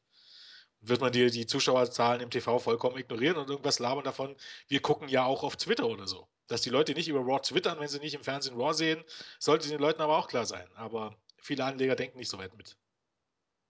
Richtig. Ja, das finde ich aber interessant. Der Raw-Zuschauer ist 40 Jahre alt und die Show, die geschrieben wird, ist definitiv nicht für diese Zielgruppe. Und das wird, könnte noch echt ein Problem werden. Aber das werden wir erleben. Also ich bleibe dabei, die Tendenz bei den Ratings wird definitiv nicht nach oben gehen. Sollte mich wundern. Eher konstant oder weiter runter. Wir werden das erleben. Kommen wir erstmal zum sechsten Match des Abends. Tamina Snooker trat gegen Becky Lynch an. Kommentiert hat Sascha Banks, nebenbei noch am Kommentatorenpult, wie gesagt, hat ein bisschen was dazu gesagt. Ähm, irgendwann hat sich Tamina mit Gesten und auch verbal mit Sascha Banks angelegt. Die hat gesagt, oh, was willst du? Ich stehe mal kurz auf und nimm das äh, Headset ab. Daraufhin wurde sie von Naomi angegriffen. Das wiederum rief Becky Lynch auf den Plan, die ihre neueste große Busenfreundin beschützt hat. Dann, als sie äh, für klar Schiff gesorgt hat, wieder in den Ring ging, da ereilte sie der Superkick von Tamina. Der Pin kam und Tamina hat gewonnen. Ich glaube, das erste Match nach gefühlt 1000 Jahren, dass sie worken und auch dann noch gewinnen durfte. Ich kann mich nicht erinnern, wann sie das letzte Mal überhaupt was gewonnen hat. Hintergrund war hier natürlich klar. äh, Es ist mittlerweile ja auch bestätigt. Für Fastlane wird es ein Tag-Team-Match zwischen Tamina Snooker und Naomi gegen Becky Lynch und Sascha Banks geben. Das ist soweit in Ordnung. Äh, kann man von mir auch so machen. Doll wird's nicht. Ja, Also gegen das Match habe ich an sich gar keine Probleme. Ich meine, wesentlich sinniger wäre es natürlich gewesen, das Ganze Sascha Banks allein zu bestreiten zu lassen, weil ähm, ja irgendwie ich wüsste nicht, was jetzt auf einmal Becky damit zu tun hat. Das macht halt, man hat es ja versucht zu erklären, von wegen Becky hilft anderen Leuten immer. Naja, ich meine, okay. Okay. Still better als John Cena, kann ich da nur sagen, aber ähm, ich weiß nicht, das ist, man, man hört jetzt im Moment, dass, dass Becky Lynch äh, eigentlich von allen Frauen das Babyface am meisten over ist bei den Hausshows und dass sie sich gut geschlagen hat. Warum? Warum dann in der Niederlage gegen Tamina? Selbst wenn ich dieses Take Team Match bei Fastlane bringe, ist das vollkommen unnötig. Tamina kannst du auch gegen irgendjemanden. Wo ist Natalia? Dann lass doch Nat äh, Tamina gegen Natalia gewinnen. Ich meine, das ist auch eine Verschwendung. Aber rein grundsätzlich ja, mit der stellst du eh nichts an. Und ich glaube, mit Natalia wird man auch nie wieder was anstellen. So wie ich das einschätze. Ähm, äh, dann ziehst du es doch dadurch durch. Aber warum du hier Becky Lynch verlieren hast, das will mir nicht in den Kopf. Gegen Tamina. Und Tamina, jetzt, mein, man muss ja immer vorsichtig sein. Gut für sie, dass sie einen Job hat. Gönne ich ihr, gönne ich ihr von Herzen. Ähm, und ich will sicherlich nicht, dass sie entlassen wird. Aber rein grundsätzlich ist Tamina, äh, ich gucke mal kurz nach währenddessen, ähm, aber Tamina sowas von unnötig. Und ähm, man hat im, im, bei NXT im Entwicklungsbereich ähm, äh, Nia Jax und ähm, die hat gerade erst angefangen mit Wrestling. So heißt, die ist weit. Das, Tamina Snooker, wenn jemand besser, also, oder wenn Tamina Snooker besser ist als irgendeine andere Diva, dann sicher als Nia Jax. Die ist wirklich im Moment nicht gut. Aber die hat gerade erst angefangen zu trainieren. Äh, und bei der besteht Hoffnung. Und Tamina Snooker ist 38 Jahre alt und da, da gibt es keine Hoffnung mehr. Aus der wird keine anständige Wrestling mehr. Wrestling mehr. Und wenn man bis, bisher mit ihr nichts angestellt hat, wird das jetzt auch nicht mehr passieren. Wie gesagt, die ist 38 Jahre alt und das ist für, für eine Diva gefühlt ja schon, schon Rentenalter. Und da muss man jetzt ganz ehrlich die Frage stellen, wo war jetzt der Mehrwert hier genau, äh, dass Tamina Snuka dieses Match gewinnen muss oder dass Becky Lynch das Match verlieren muss? Habe ich da jetzt irgendwie was verpasst? Ja, nach WWE-Logik, um den Pay-Per-View aufzubauen. Das ist alles. Herzlichen das, Glückwunsch. Das und weil man da ja auch keine Storyline hat, die man dazu nutzen kann. Richtig. Und das geht bei WWE ja nur noch über Matches gegeneinander. Anders Gott geht's ja bewahre. gar nicht mehr. Man hätte ja hier nicht den Minus Nuke gegen irgendjemanden stellen können und Sasha Banks wäre dann, weil sie sauer gewesen wäre, wegen letzter Woche reingestürmt und hätte die beiden vermöbelt. Das, hättest, das kannst du im Grunde jedes Mal bringen, wenn du so möchtest. Klar. Wäre aber Und das konsequent. hätte sie sich vermöbelt und, und, hätte- und hätte danach sich Mikrofon hat genug gesagt, äh, die hätte ein Match gefordert und, und Sascha Banks und Naomi hätten gesagt, ähm, Tamina und Naomi hätten gesagt nein und bei SmackDown hätten sie das wiederholt und die hätten wieder gesagt nein und beim, am nächsten Woche Montag hätten sie dann zugesagt und dann hätte, hätte ähm, ja, keine Ahnung, äh, hättest du noch irgendwie ein Take-Match draus gemacht, dass du den Becky Lynch mit reinholst. Fertig aus, die Maus. Das, das gehört zu den Matches, die du jetzt nicht zwangsläufig drei Wochen vorher ankündigen musst. Da hätte ich das sogar noch verstanden. Aber das, ah, naja, ich meine, was, was, was großartig drüber reden. Also, ist, genau. warum? Es Egal, ist, weiter. es ist ja in der Tat nichts Neues, leider. Ich will jetzt auch zum Ende langsam kommen, weil ich will zum Endsegment. Aber bevor das endlich dran ist, hatten wir noch das große Eight-Man-Tag-Team Tables Match. Es wurde uns dann auch gesagt, wer der mysteriöse Partner von The New Day ist. Es ist das World Strongest Unicorn, Mark Henry. Damit steht fest, die Dudley Boys mit den Usos gegen New Day und Mark Henry. Das Ganze ging siebeneinhalb Minuten. Ja, war so, wie man sich's erwarten konnte, würde ich sagen.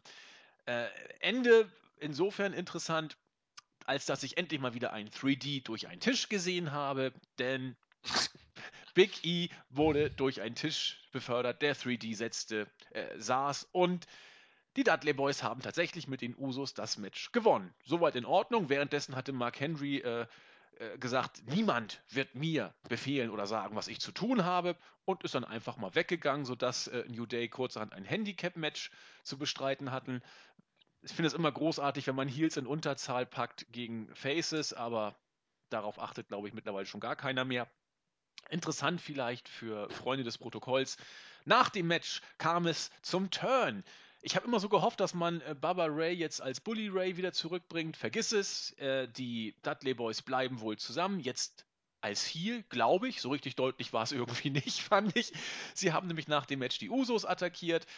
Und äh, Jay, nee, Schwachsinn. Jimmy hat einen weiteren 3D durch einen Tisch gekriegt und Jay wurde mit einer ziemlich intensiven Powerbomb von äh, Baba Ray, ich glaube, es war vom zweiten Seil, durch einen weiteren Tisch, äh, Tisch geschmissen.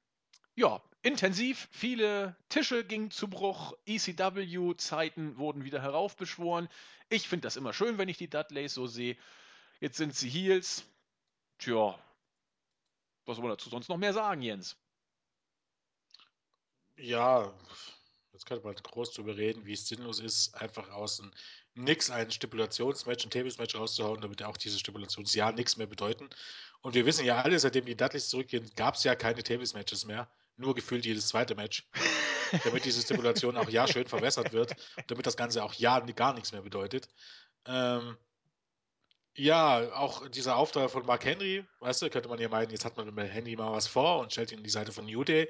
Natürlich nicht, weil man hat keine Zeit. Das wird innerhalb von fünf Minuten oder von zehn Minuten, sagen wir mal, wieder ad acta gelegt, weil Mark Henry nicht mal das eine Match durchhält. Ähm, damit war das Ganze wieder für den Arsch und Mark Henry wirst du jetzt wieder wochenlang nicht sehen. Ähm, ja, und dieser Turn, ich weiß nicht, ich weiß nicht, ob das äh, generell klappen wird. Äh, zumal die Usos jetzt auch nicht mehr so den allerbesten Stand haben äh, bei den Fans oder, oder was das Oversein angeht, dass, dass jetzt irgendjemand das Heel-Turn gesehen hat. Und ähm, ob Heel oder Face ist, ähm, als Dudleys ist es noch als Nostalgie-Eck noch ganz okay, aber auch Devin Dudley braucht, aus, äh, braucht, aus, braucht auch als Heel niemand mehr. Devin Dudley, eigentlich sind die Dudleys ein, äh, ähm, ein Relikt aus längst vergangenen Zeiten. Ähm, das Ding ist, sowas funktioniert eben als äh, Nostalgie-Act, aber Baba kann sich eben durch sein durch, durch das, was er bei TNA gezeigt hat, dass Bully Ray ähm, durch seine ganze Präsenz und durch seine Promos dann noch in eine gute Rolle retten, während Devin äh, ähm, nee, der ist, der ist nicht, der war nie wirklich gut. Und wär, wären die nicht so ein Kulteck geworden, dann, dann würdest du von Demon Dudley heute auch nichts mehr hören. Und ich weiß nicht, daran ändert jetzt Heel oder Face nicht allzu viel. Also da hätte ich es tatsächlich auch wesentlich sinniger gefunden, dass ähm, Baba gegen Devon äh, turnt und du Devon einen Job als Trainer oder als, als Agent gibst und da, das, den aus den Show holst und Baba Ray als, als ordentlichen Heel aufbaust, weil wir wissen alle, WWE hat es nötig. In der Tat. Gut, damit haben wir die Show jetzt abgearbeitet. Endlich. Und endlich können wir zum Endsegment kommen. Ich, ich schiebe mal ein bisschen kurz vor, wie, wie die Ausgangssituation war. Wir haben auch gestern im Board viel diskutiert. Auch ich habe mich zu einer Wette noch hinreißen lassen mit dem User Razer, wo ich noch gesagt habe, ich bin mir relativ sicher, dass Daniel Bryan vielleicht nochmal in den Ring kommt. Ich habe verloren und küre jetzt Razer zum schlausten User des Boards, habe ich ihm versprochen. Das auch reicht so, ja. Vorauszusagen, ge nach gestern vorauszusagen, dass Daniel Bryan ja, ich sage ja auch gleich warum. Ich sag gleich warum. Also Ausgangssituation war ja die folgende. Daniel Bryan hat sich bei WrestleMania 31 damals verletzt.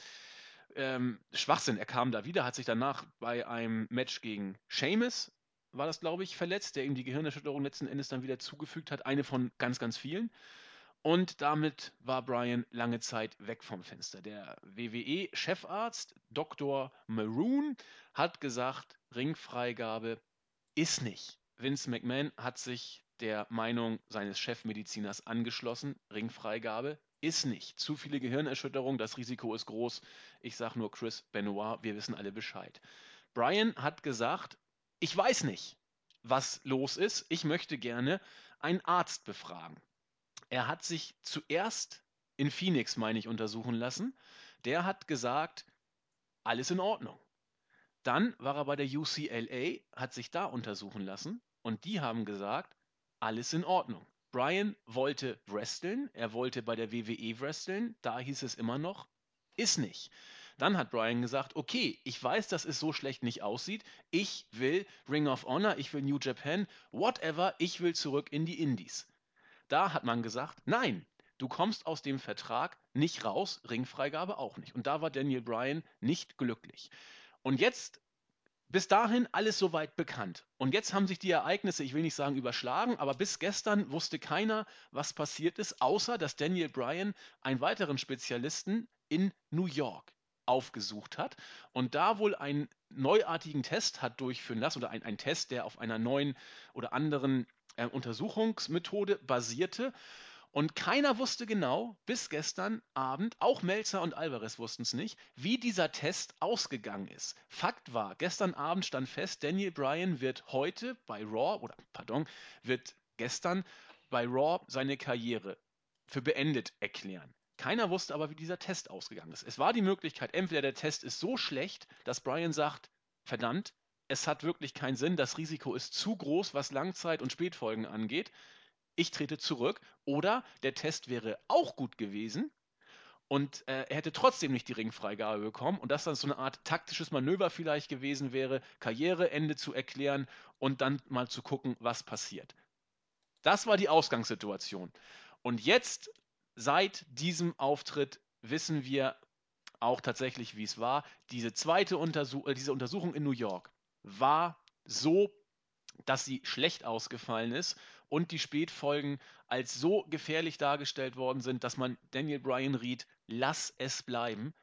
Beende deine Karriere, du riskierst viel, gerade wenn du über solche Sachen wie Familie, Frau und so weiter nachdenkst.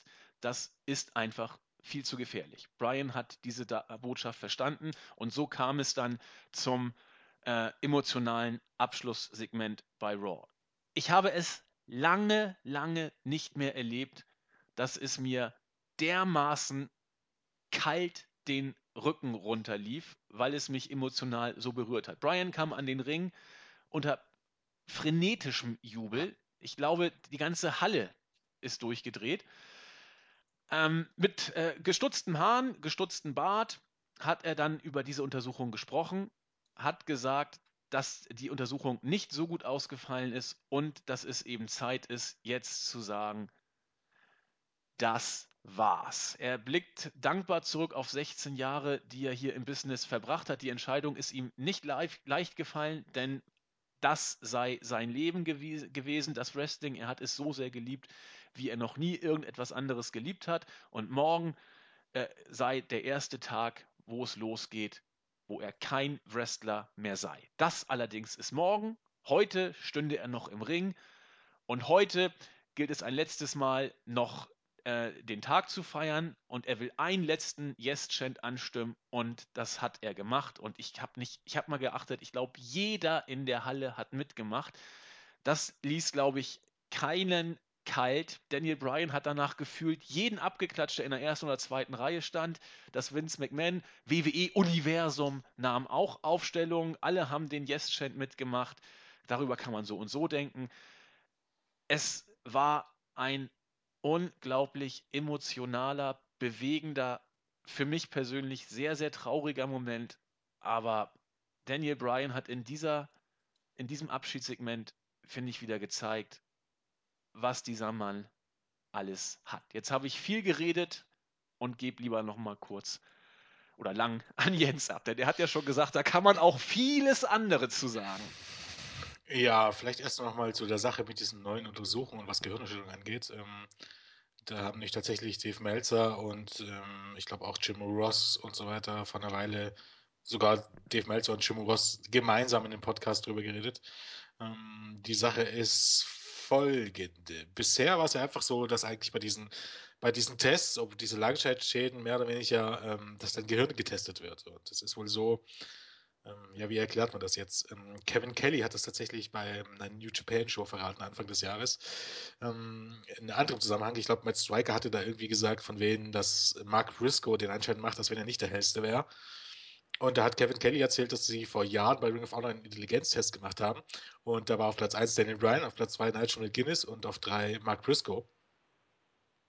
Und ähm, daraus eben die, die, den ich ja festgestellt, dass Daniel Ryan ein verdammt kluges und intelligentes Kerlchen ist. Ich meine, das tut jetzt insofern zur Sache, als dass die bisherigen Tests darauf ausgelegt sind, eben auf deine Leistungsfähigkeit deines Gehirns. Und es ist wohl so, wie man herausgefunden hat, dass ähm, Melzer und Co., die waren, ich glaube, im Dezember irgendwann bei irgendeiner so MMA-Convention ähm, und dort wurde so ein neues Konzept vorgestellt. Also, wie gesagt, Gehirnerschütterung ist ein großes Thema in den USA und äh, wir wollen das Ganze jetzt nicht wieder aufrollen. Aber da ging es darum, ähm, dass dort halt gesagt wurde, dass wenn du äh, ein, über sehr hohe Intelligenz verfügst und du machst dich, diese Intelligenztests, dann wird dein Hirn Wege finden, dein Gehirn Wege finden, diese Tests, äh, Tests zu bestehen, Auch wenn dein Hirn schon durch Gehirnerschütterung Schaden genommen hat. In Teilen. Ja, natürlich. Genau. Ich meine, das wirkt sich ja auch erst immer ähm, mit dem Alter aus und so weiter und so fort. Also du kannst, obwohl du diese Tests bestehst, die bisher die Norm waren, kann es trotzdem sein, du hast Schaden, ähm, Schaden genommen, aber ähm, dein Gehirn ist eben in der Lage, das äh, zu übertünchen. Und das war einfach bei Daniel Bryan, wenn man so möchte, der Fall. Ähm, die anderen Experten haben ihn ähm, der Typ in Phoenix, der war ja auch, ich glaube, von irgendeinem NFL-Team und vom Super Bowl sogar letztes Jahr der Arzt und dann auch die in der ähm, UCE-Experten. Die haben diese Tests gemacht und die haben eben nichts festgestellt, eben weil es diese veralteten Tests waren oder die bisherigen Tests waren. Es gibt eine neue Testweise, wo ähm, die eben erst im Dezember vorgestellt wurde, die ähm, da viel mehr Ausschluss bringt. Und diese neuen Tests hat Daniel Bryan einfach, ähm, ich glaube, Melzer hat im Dezember schon gesagt, ähm, wenn Daniel Bryan Aufschluss haben will darüber, ob er den, wieder in den Ring steigen sollte oder nicht, soll er diese Tests machen. Und wie sie ihm jetzt rausgestellt hat, hat er diese Tests gemacht am Rumble-Wochenende. Und die haben ihm halt gezeigt, dass es eben dann doch nicht ganz so ohne war. Und dementsprechend ähm, hat Bryan die Entschlüsse den Entschluss gezogen, seine Karriere zu beenden. Ich meine, was bleibt ihm auch großartig übrig? WWE hätte ihn wohl nicht ähm, die Freigabe gegeben. Ähm, das geht ja auch noch ein bisschen weiter eben damit. Ich hatte das gestern auch Questfile schon, schon mal äh, versucht zu erklären. Das ist auch ein kompliziertes Thema. Im Moment gibt es in den USA den Film Concussion, hat hier noch niemand gehört, also Gehirnerschütterung gespielt, äh, Will Smith mit. Ähm, geht um das ganze Thema NFL, ähm, also nach wahren Begebenheiten NFL, jahrelang äh, Gehirnerschütterung rumgespielt, ähm, äh, runtergespielt, nicht rumgespielt, runtergespielt und ähm, einige Ex-Spieler haben eben dann die NFL auf Millionen und Abermillionen verklagt und stellenweise auch Recht bekommen. Und in diesem Film spielt ein gewisser Dr. Joseph Maroon eine Rolle. Und wenn man jetzt im Wrestling-Jargon bleiben möchte, spielt er dort einen Heel, weil er ist derjenige, der ähm, in den Gerichtsverhandlungen oder generell in dem Film Ge Gehirnerschütterung runterspielt. Man weiß jetzt schon, ne, wenn man sich ein bisschen darum, es ist, hängt der, sein Ruf äh, wieder stand auf dem Spiel. Spätestens nach diesem Firma, weil er, äh, nach diesem Film, weil er echt nicht gut wegkommt. Und für WWE ähm, gilt es natürlich, alles zu vermeiden, genauso zu enden wie äh, die NFL, weil es einfach so ist, dass es bereits jetzt Klagen von einigen Ex-Wrestlern gibt gegen WWE, eben wegen Thema Gehirnschütterung und Verletzung. Und auf gut Deutsch hätte man davon ausgehen müssen äh, können, dass Daniel Bryan die Freigabe nicht bekommt. Erstens, weil WWE nicht dieses Risiko eingehen äh, will und auch klar zeigen will, es besteht ein Zweifel und wir, wir, wir geben ihm nicht die Freigabe, weil wir achten auf unsere Leute. Auch als Zeichen gegen diese Gerichtsverhandlung, gegen diese Klagen. Und auf Maroon musste einfach von seinem Ruf weg, äh, der da besagt, der nimmt Gehirnschütterung auf die leichte Schulter. Ähm, ich glaube nicht, dass man hätte Daniel Bryan gesagt, ich scheiße jetzt auf den Rat der Ärzte, ich will trotzdem weiter wresteln.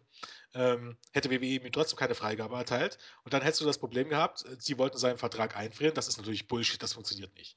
Du kannst niemandem Berufsverbot geben. Also das heißt, wenn du einen Vertrag unterschreibst, ähm, verpflichtest du dich so lange zu bleiben, aber man kann nicht einfach deinen Vertrag aussetzen und sagen, ähm, du, da, wir lassen dich nicht mehr wresteln, aber deinen Vertrag lassen wir trotzdem weiterlaufen. Das funktioniert nicht. Also das kannst du vor Gericht anfechten.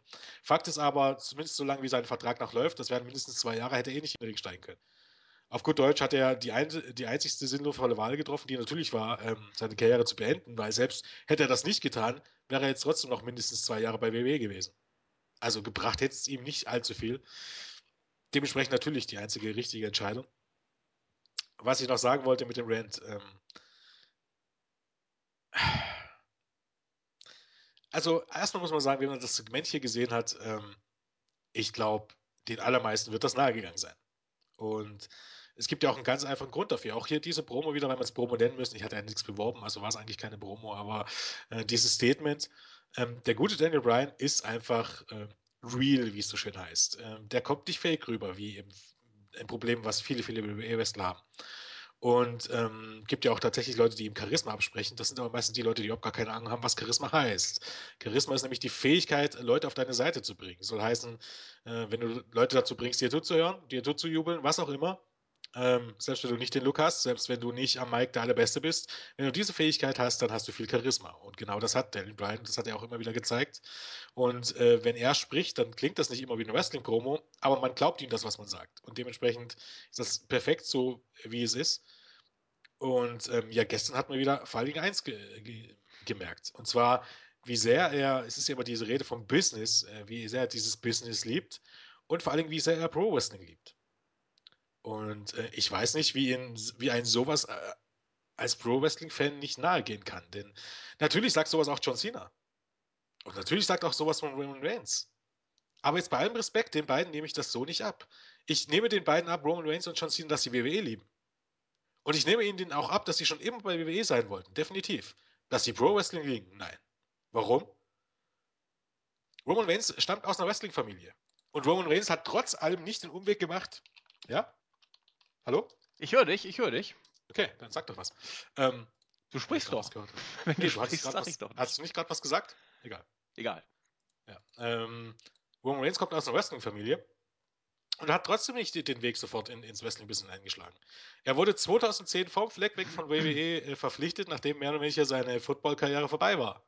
Wie sehr kann er also Pro-Wrestling lieben, äh, wenn das sein Einstieg ist? Auf gut Deutsch, wäre er Wrestler geworden, hätte die WWE ihn nicht verpflichtet?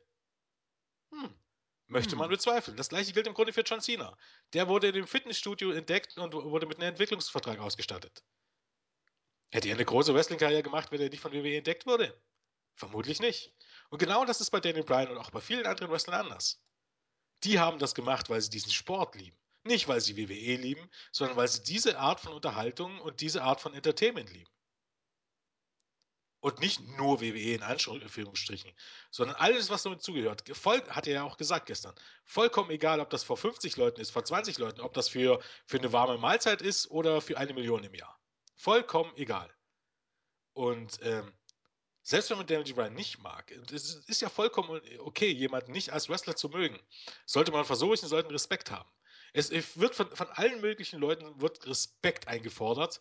Ähm, aber vor so jemanden, vor dem man wirklich Respekt haben sollte, egal ob man ihn jetzt bei WWE mochte oder nicht, den Fakt ist eins, und ähm, ich glaube, ich will jetzt nicht von Experten reden, aber der Großteil der Wrestling-Fans auf dieser Welt ähm, insbesondere auch die Wrestling-Fans, die über den Tellerrand WWE hinausschauen, ähm, sind sich da ziemlich einig, dass Daniel Bryan einer der besten Wrestler aller Zeiten ist.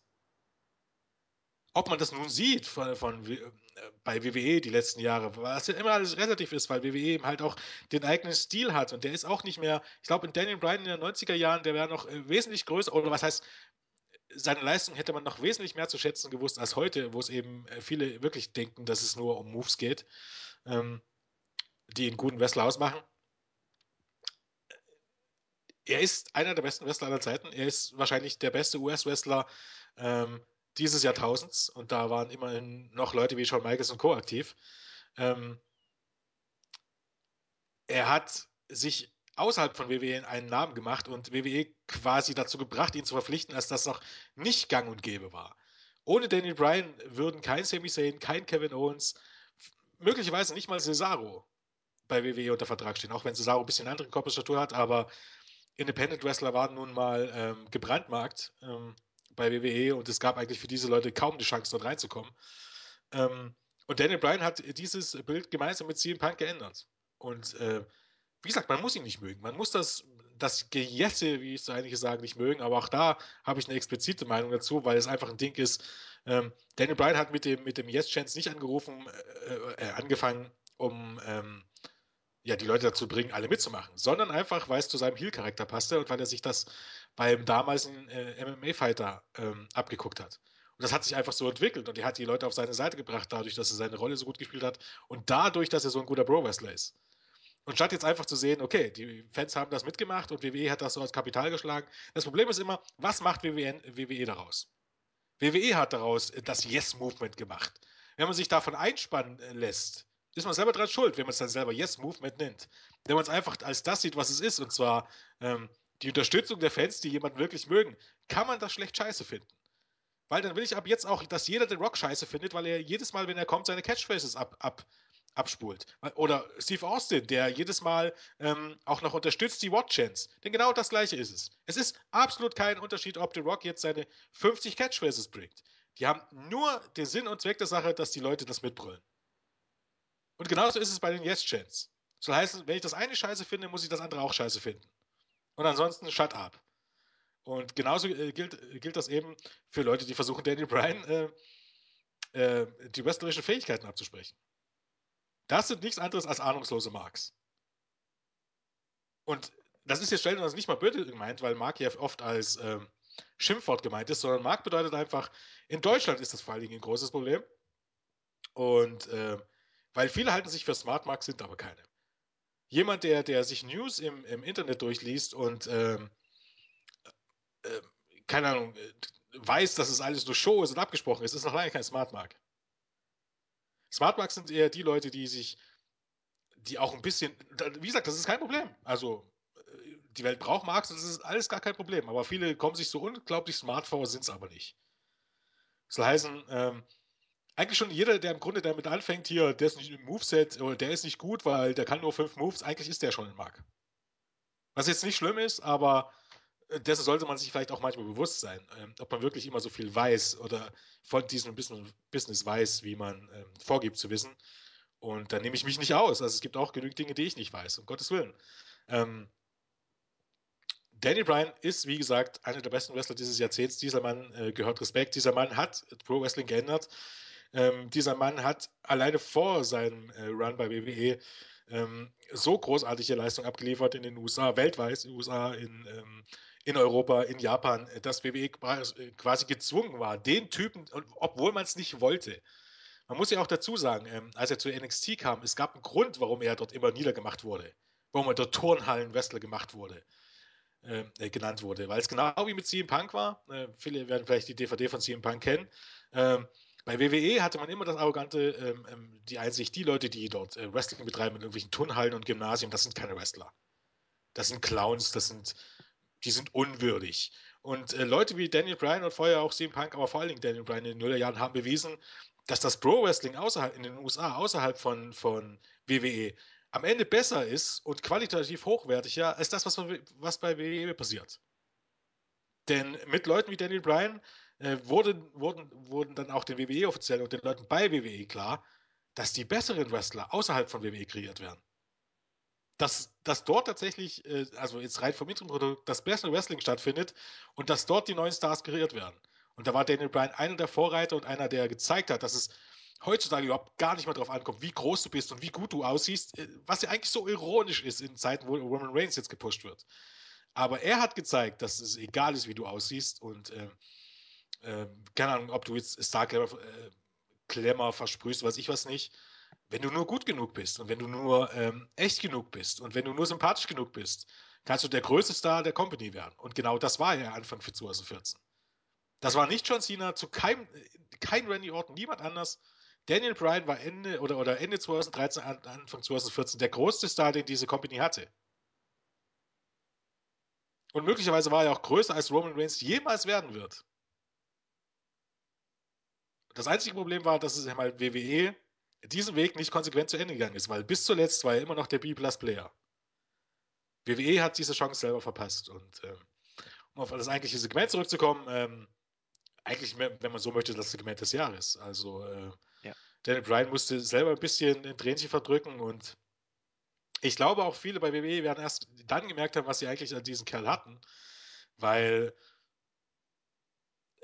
keine Ahnung, das ist halt nicht nur, dass er sympathisch war, er war eben halt einfach, äh, oder ist, war, um Gottes Willen, er ist ja halt auch einfach ein guter Kerl. Und er hat einfach das gemacht, was er immer sein Leben lang machen wollte. Ähm, wie gesagt, ganz egal, ob auf der großen Bühne, auf der kleinen Bühne, er wollte Pro-Wrestler sein. Und wenn es überhaupt irgendeinen Wrestler auf dieser Welt gibt, der eigentlich von jedem äh, Fan Respekt oder weiß ich was nicht, natürlich gibt es andere Leute wie Undertaker oder so, dann ist es äh, Daniel Bryan. Wesentlich mehr Respekt als Leute wie Hulk Hogan beispielsweise. Komischerweise für Hulk Hogan oder Leute wie Kevin Nash fordern so viel Respekt ein.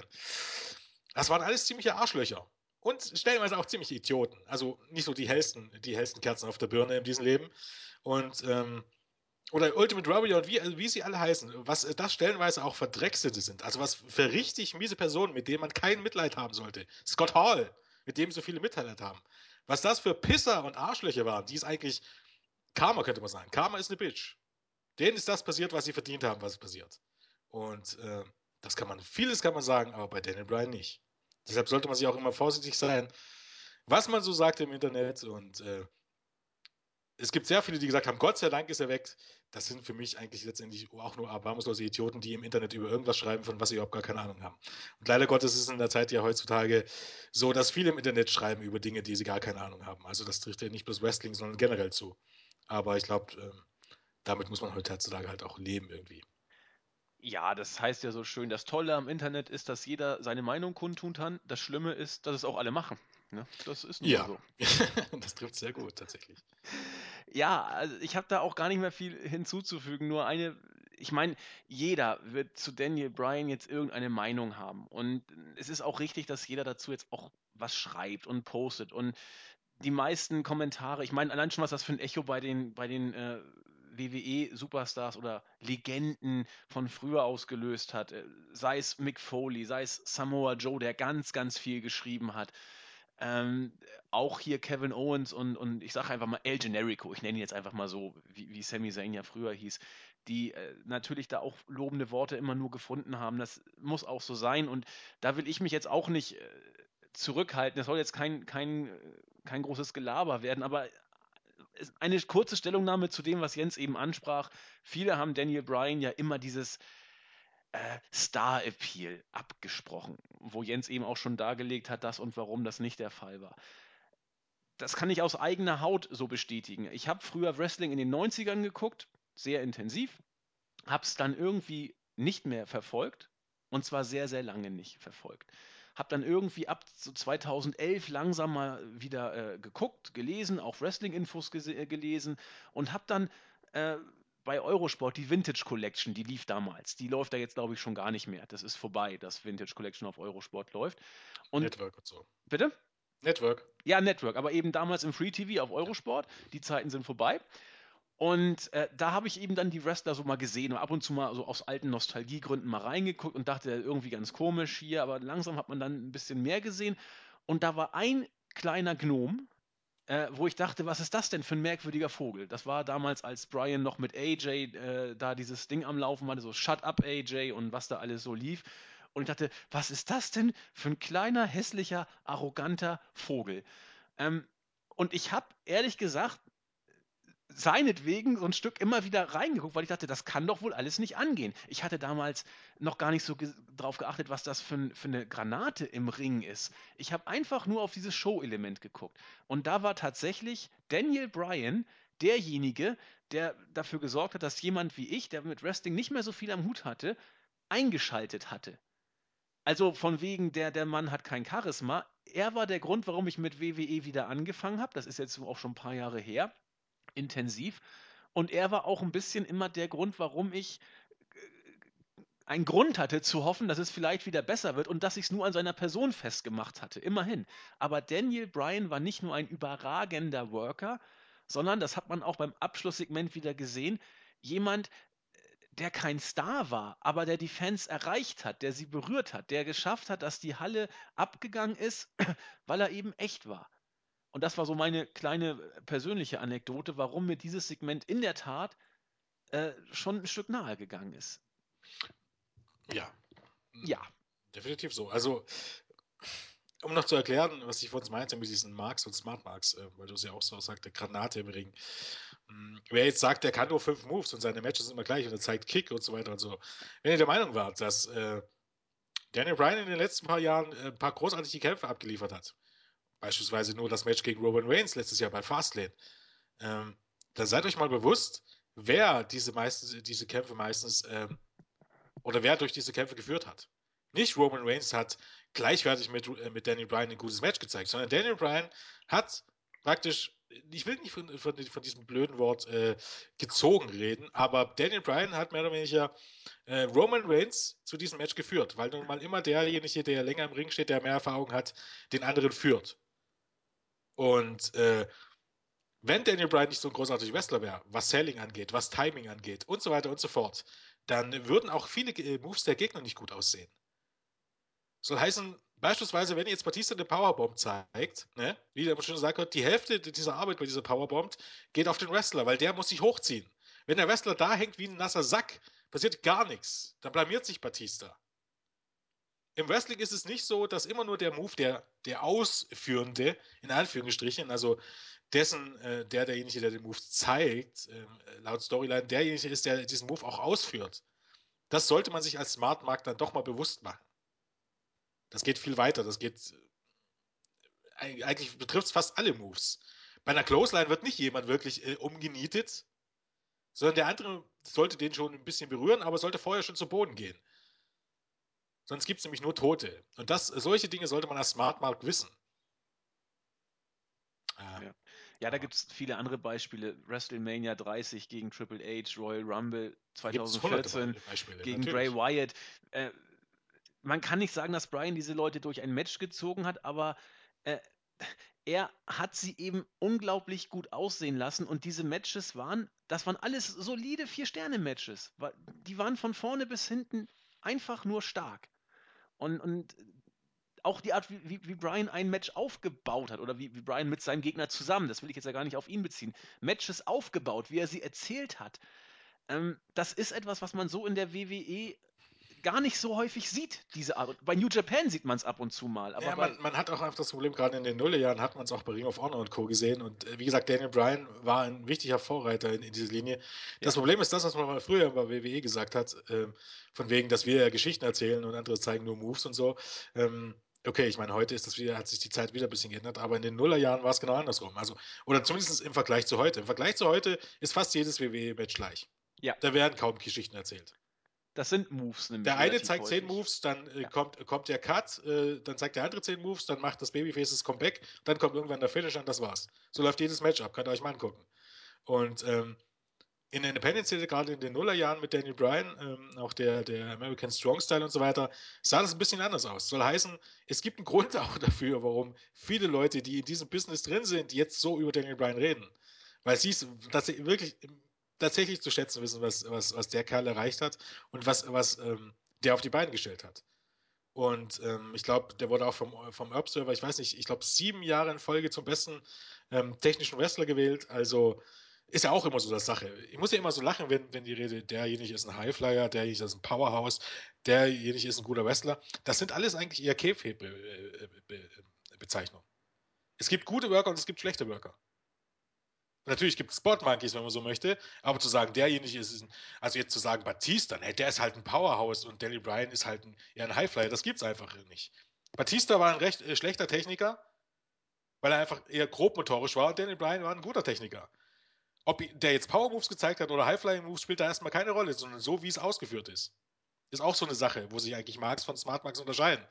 Wenn jemand erzählt, ja, derjenige war ein Highflyer, derjenige war ein Techniker, derjenige war ein Brawler, derjenige war ein Powerbomb, dann sollte man immer mal nachfragen und fragen, wie er das genau meint.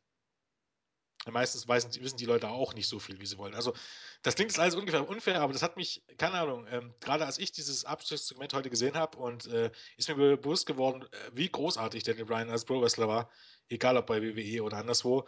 Und wie zum Kotzen ich es finde, wenn du dann irgendwie solche Clouds hast, egal ob man ihn mochte oder nicht. Das hat damit gar nichts zu tun. Aber man sollte sich schon bewusst sein, von, von wem man und von was man da redet. Und dass dieser Kerl wirklich mehr Respekt verdient hat, wie gesagt, als Leute wie Hulk Hogan und äh, Envy Ola und Bill Goldberg, Leute, die immer so gefeiert haben, Jeff Hardy, um Gottes Willen.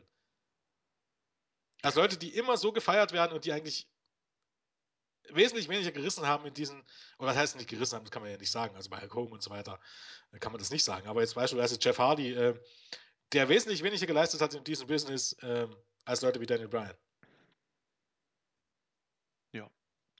Das bringt es, glaube ich, auf den Punkt. Und ein letzter Satz dazu. Manche haben immer gesagt, Daniel Bryans Karriere sei unvollendet gewesen. Für mich überhaupt nicht. Der, der Mann ist um die ganze Welt gereist. Er hat in allen Ligen geworkt und eben mit dem Gimmick des, ähm, ja, was du schon, Sporthallen, Turnhallen, Wrestler bei der WWE angekommen.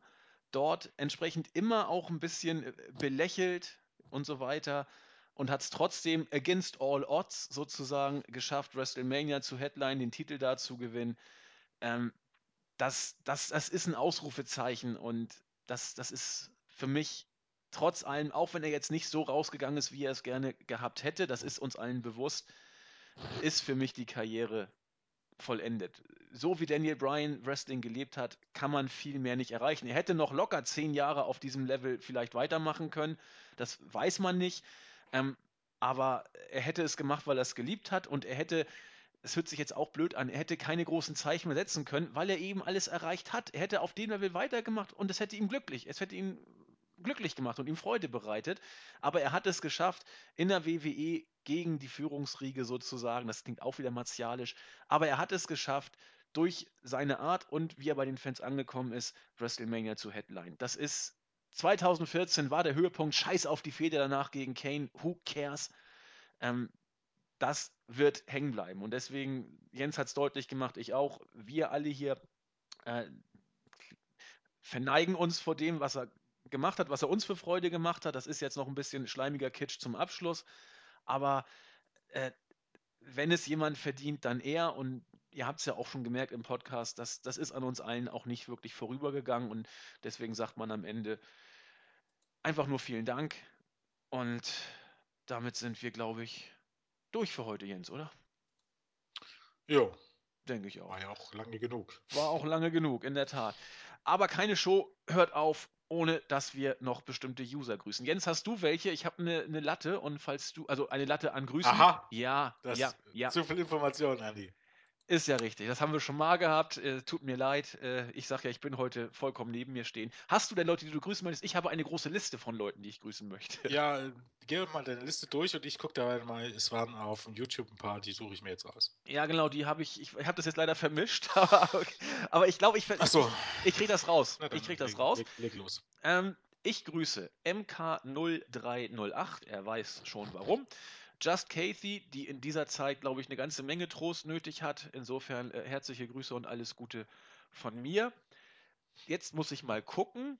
Äh, also Kritzel, weil er heute Geburtstag hat. Herzlichen Glückwunsch. Und äh, doch, das ist, glaube ich, Startseite. TV Junkie, der uns sogar auf Lanzarote im Urlaub hört, wie er geschrieben hat. Ähm, was habe ich noch?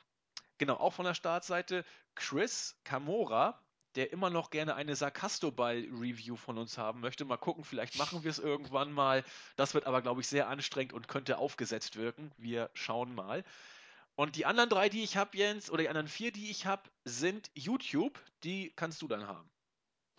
Okay, dann grüße ich erstmal äh, Lifehack. Ich glaube, das wird, ich hoffe, das wird so Ja, ausgesprochen. wird so. Hat der er- letzte Woche noch äh, krank im Bett lag. Ich hoffe, es geht mittlerweile besser. Dann grüße ich auch mal Street Taker, der eigentlich immer fleißig ähm, bei Kommentiert. YouTube kommentiert und leider Gottes äh, äh, kommt man nur selten dazu, ihnen zu antworten. Also es wird immer gelesen, äh, aber mit Antwort ist halt immer so eine Zeitfrage und so. Entschuldigung, aber ab und zu kommt sicherlich noch eine Antwort.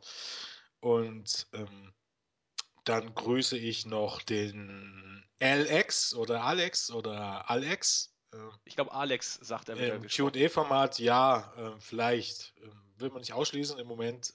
Zeitlich ein bisschen eng, aber mal sehen.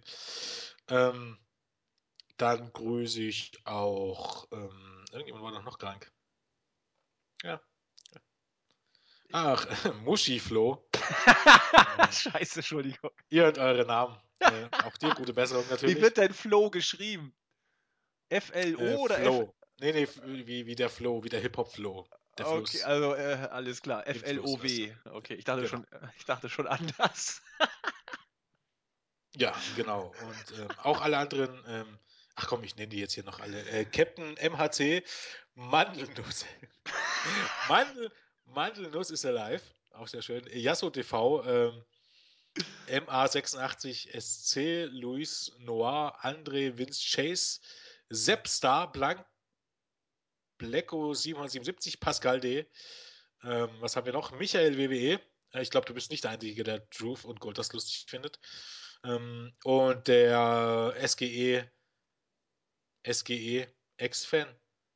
Mann, das sind immer so Wenn man ihn so ausspricht, ich weiß es nicht. Ich weiß es auch nicht. Aber Yasso Aber ich hoffe einfach. Ich hoffe, ihr Ja- wisst, wer gemeint ist. Yasso TV hat auch einen lustigen Spruch, äh, Spruch gemacht letzte Woche. Jens ist back wie englische Rücken. Ja, auch sehr schön. Das hat doch was. Insofern kommen wir mit einem eher heiteren Moment bei dieser doch eher traurigen Raw-Ausgabe zum Schluss. Insofern, ach, noch, eins noch. Jens. Noch. Äh, ich, hab, ja, ich möchte noch Crestfallen grüßen. Ich bin äh, einfach da wieder mal schuldig und äh, ich, kann das einfach nicht so äh, stehen lassen, dass ich letzte Woche, glaube ich, erwähnt und am Ende nicht gegrüßt und äh, Schande über mich. aber eine Erwähnung ist ja fast ein gefühlter Gruß. Insofern musst du dich jetzt nicht Ja. total äh, in Ordnung muss sein. Ordnung muss sein, das ist ja richtig. Gut, sind wir für heute durch. Mal gucken, was es in Sachen Brian weitergeht, äh, in Sachen Brian, wie es da weitergeht, ob er bei der WWE irgendwelche Jobs übernimmt, ob er vollkommen rausgeht aus dem Wrestling. Wir werden es erleben. Wir wünschen ihm natürlich alles Gute. Vielen Dank, dass ihr zugehört habt. Daniel Bryans Karriere ist beendet.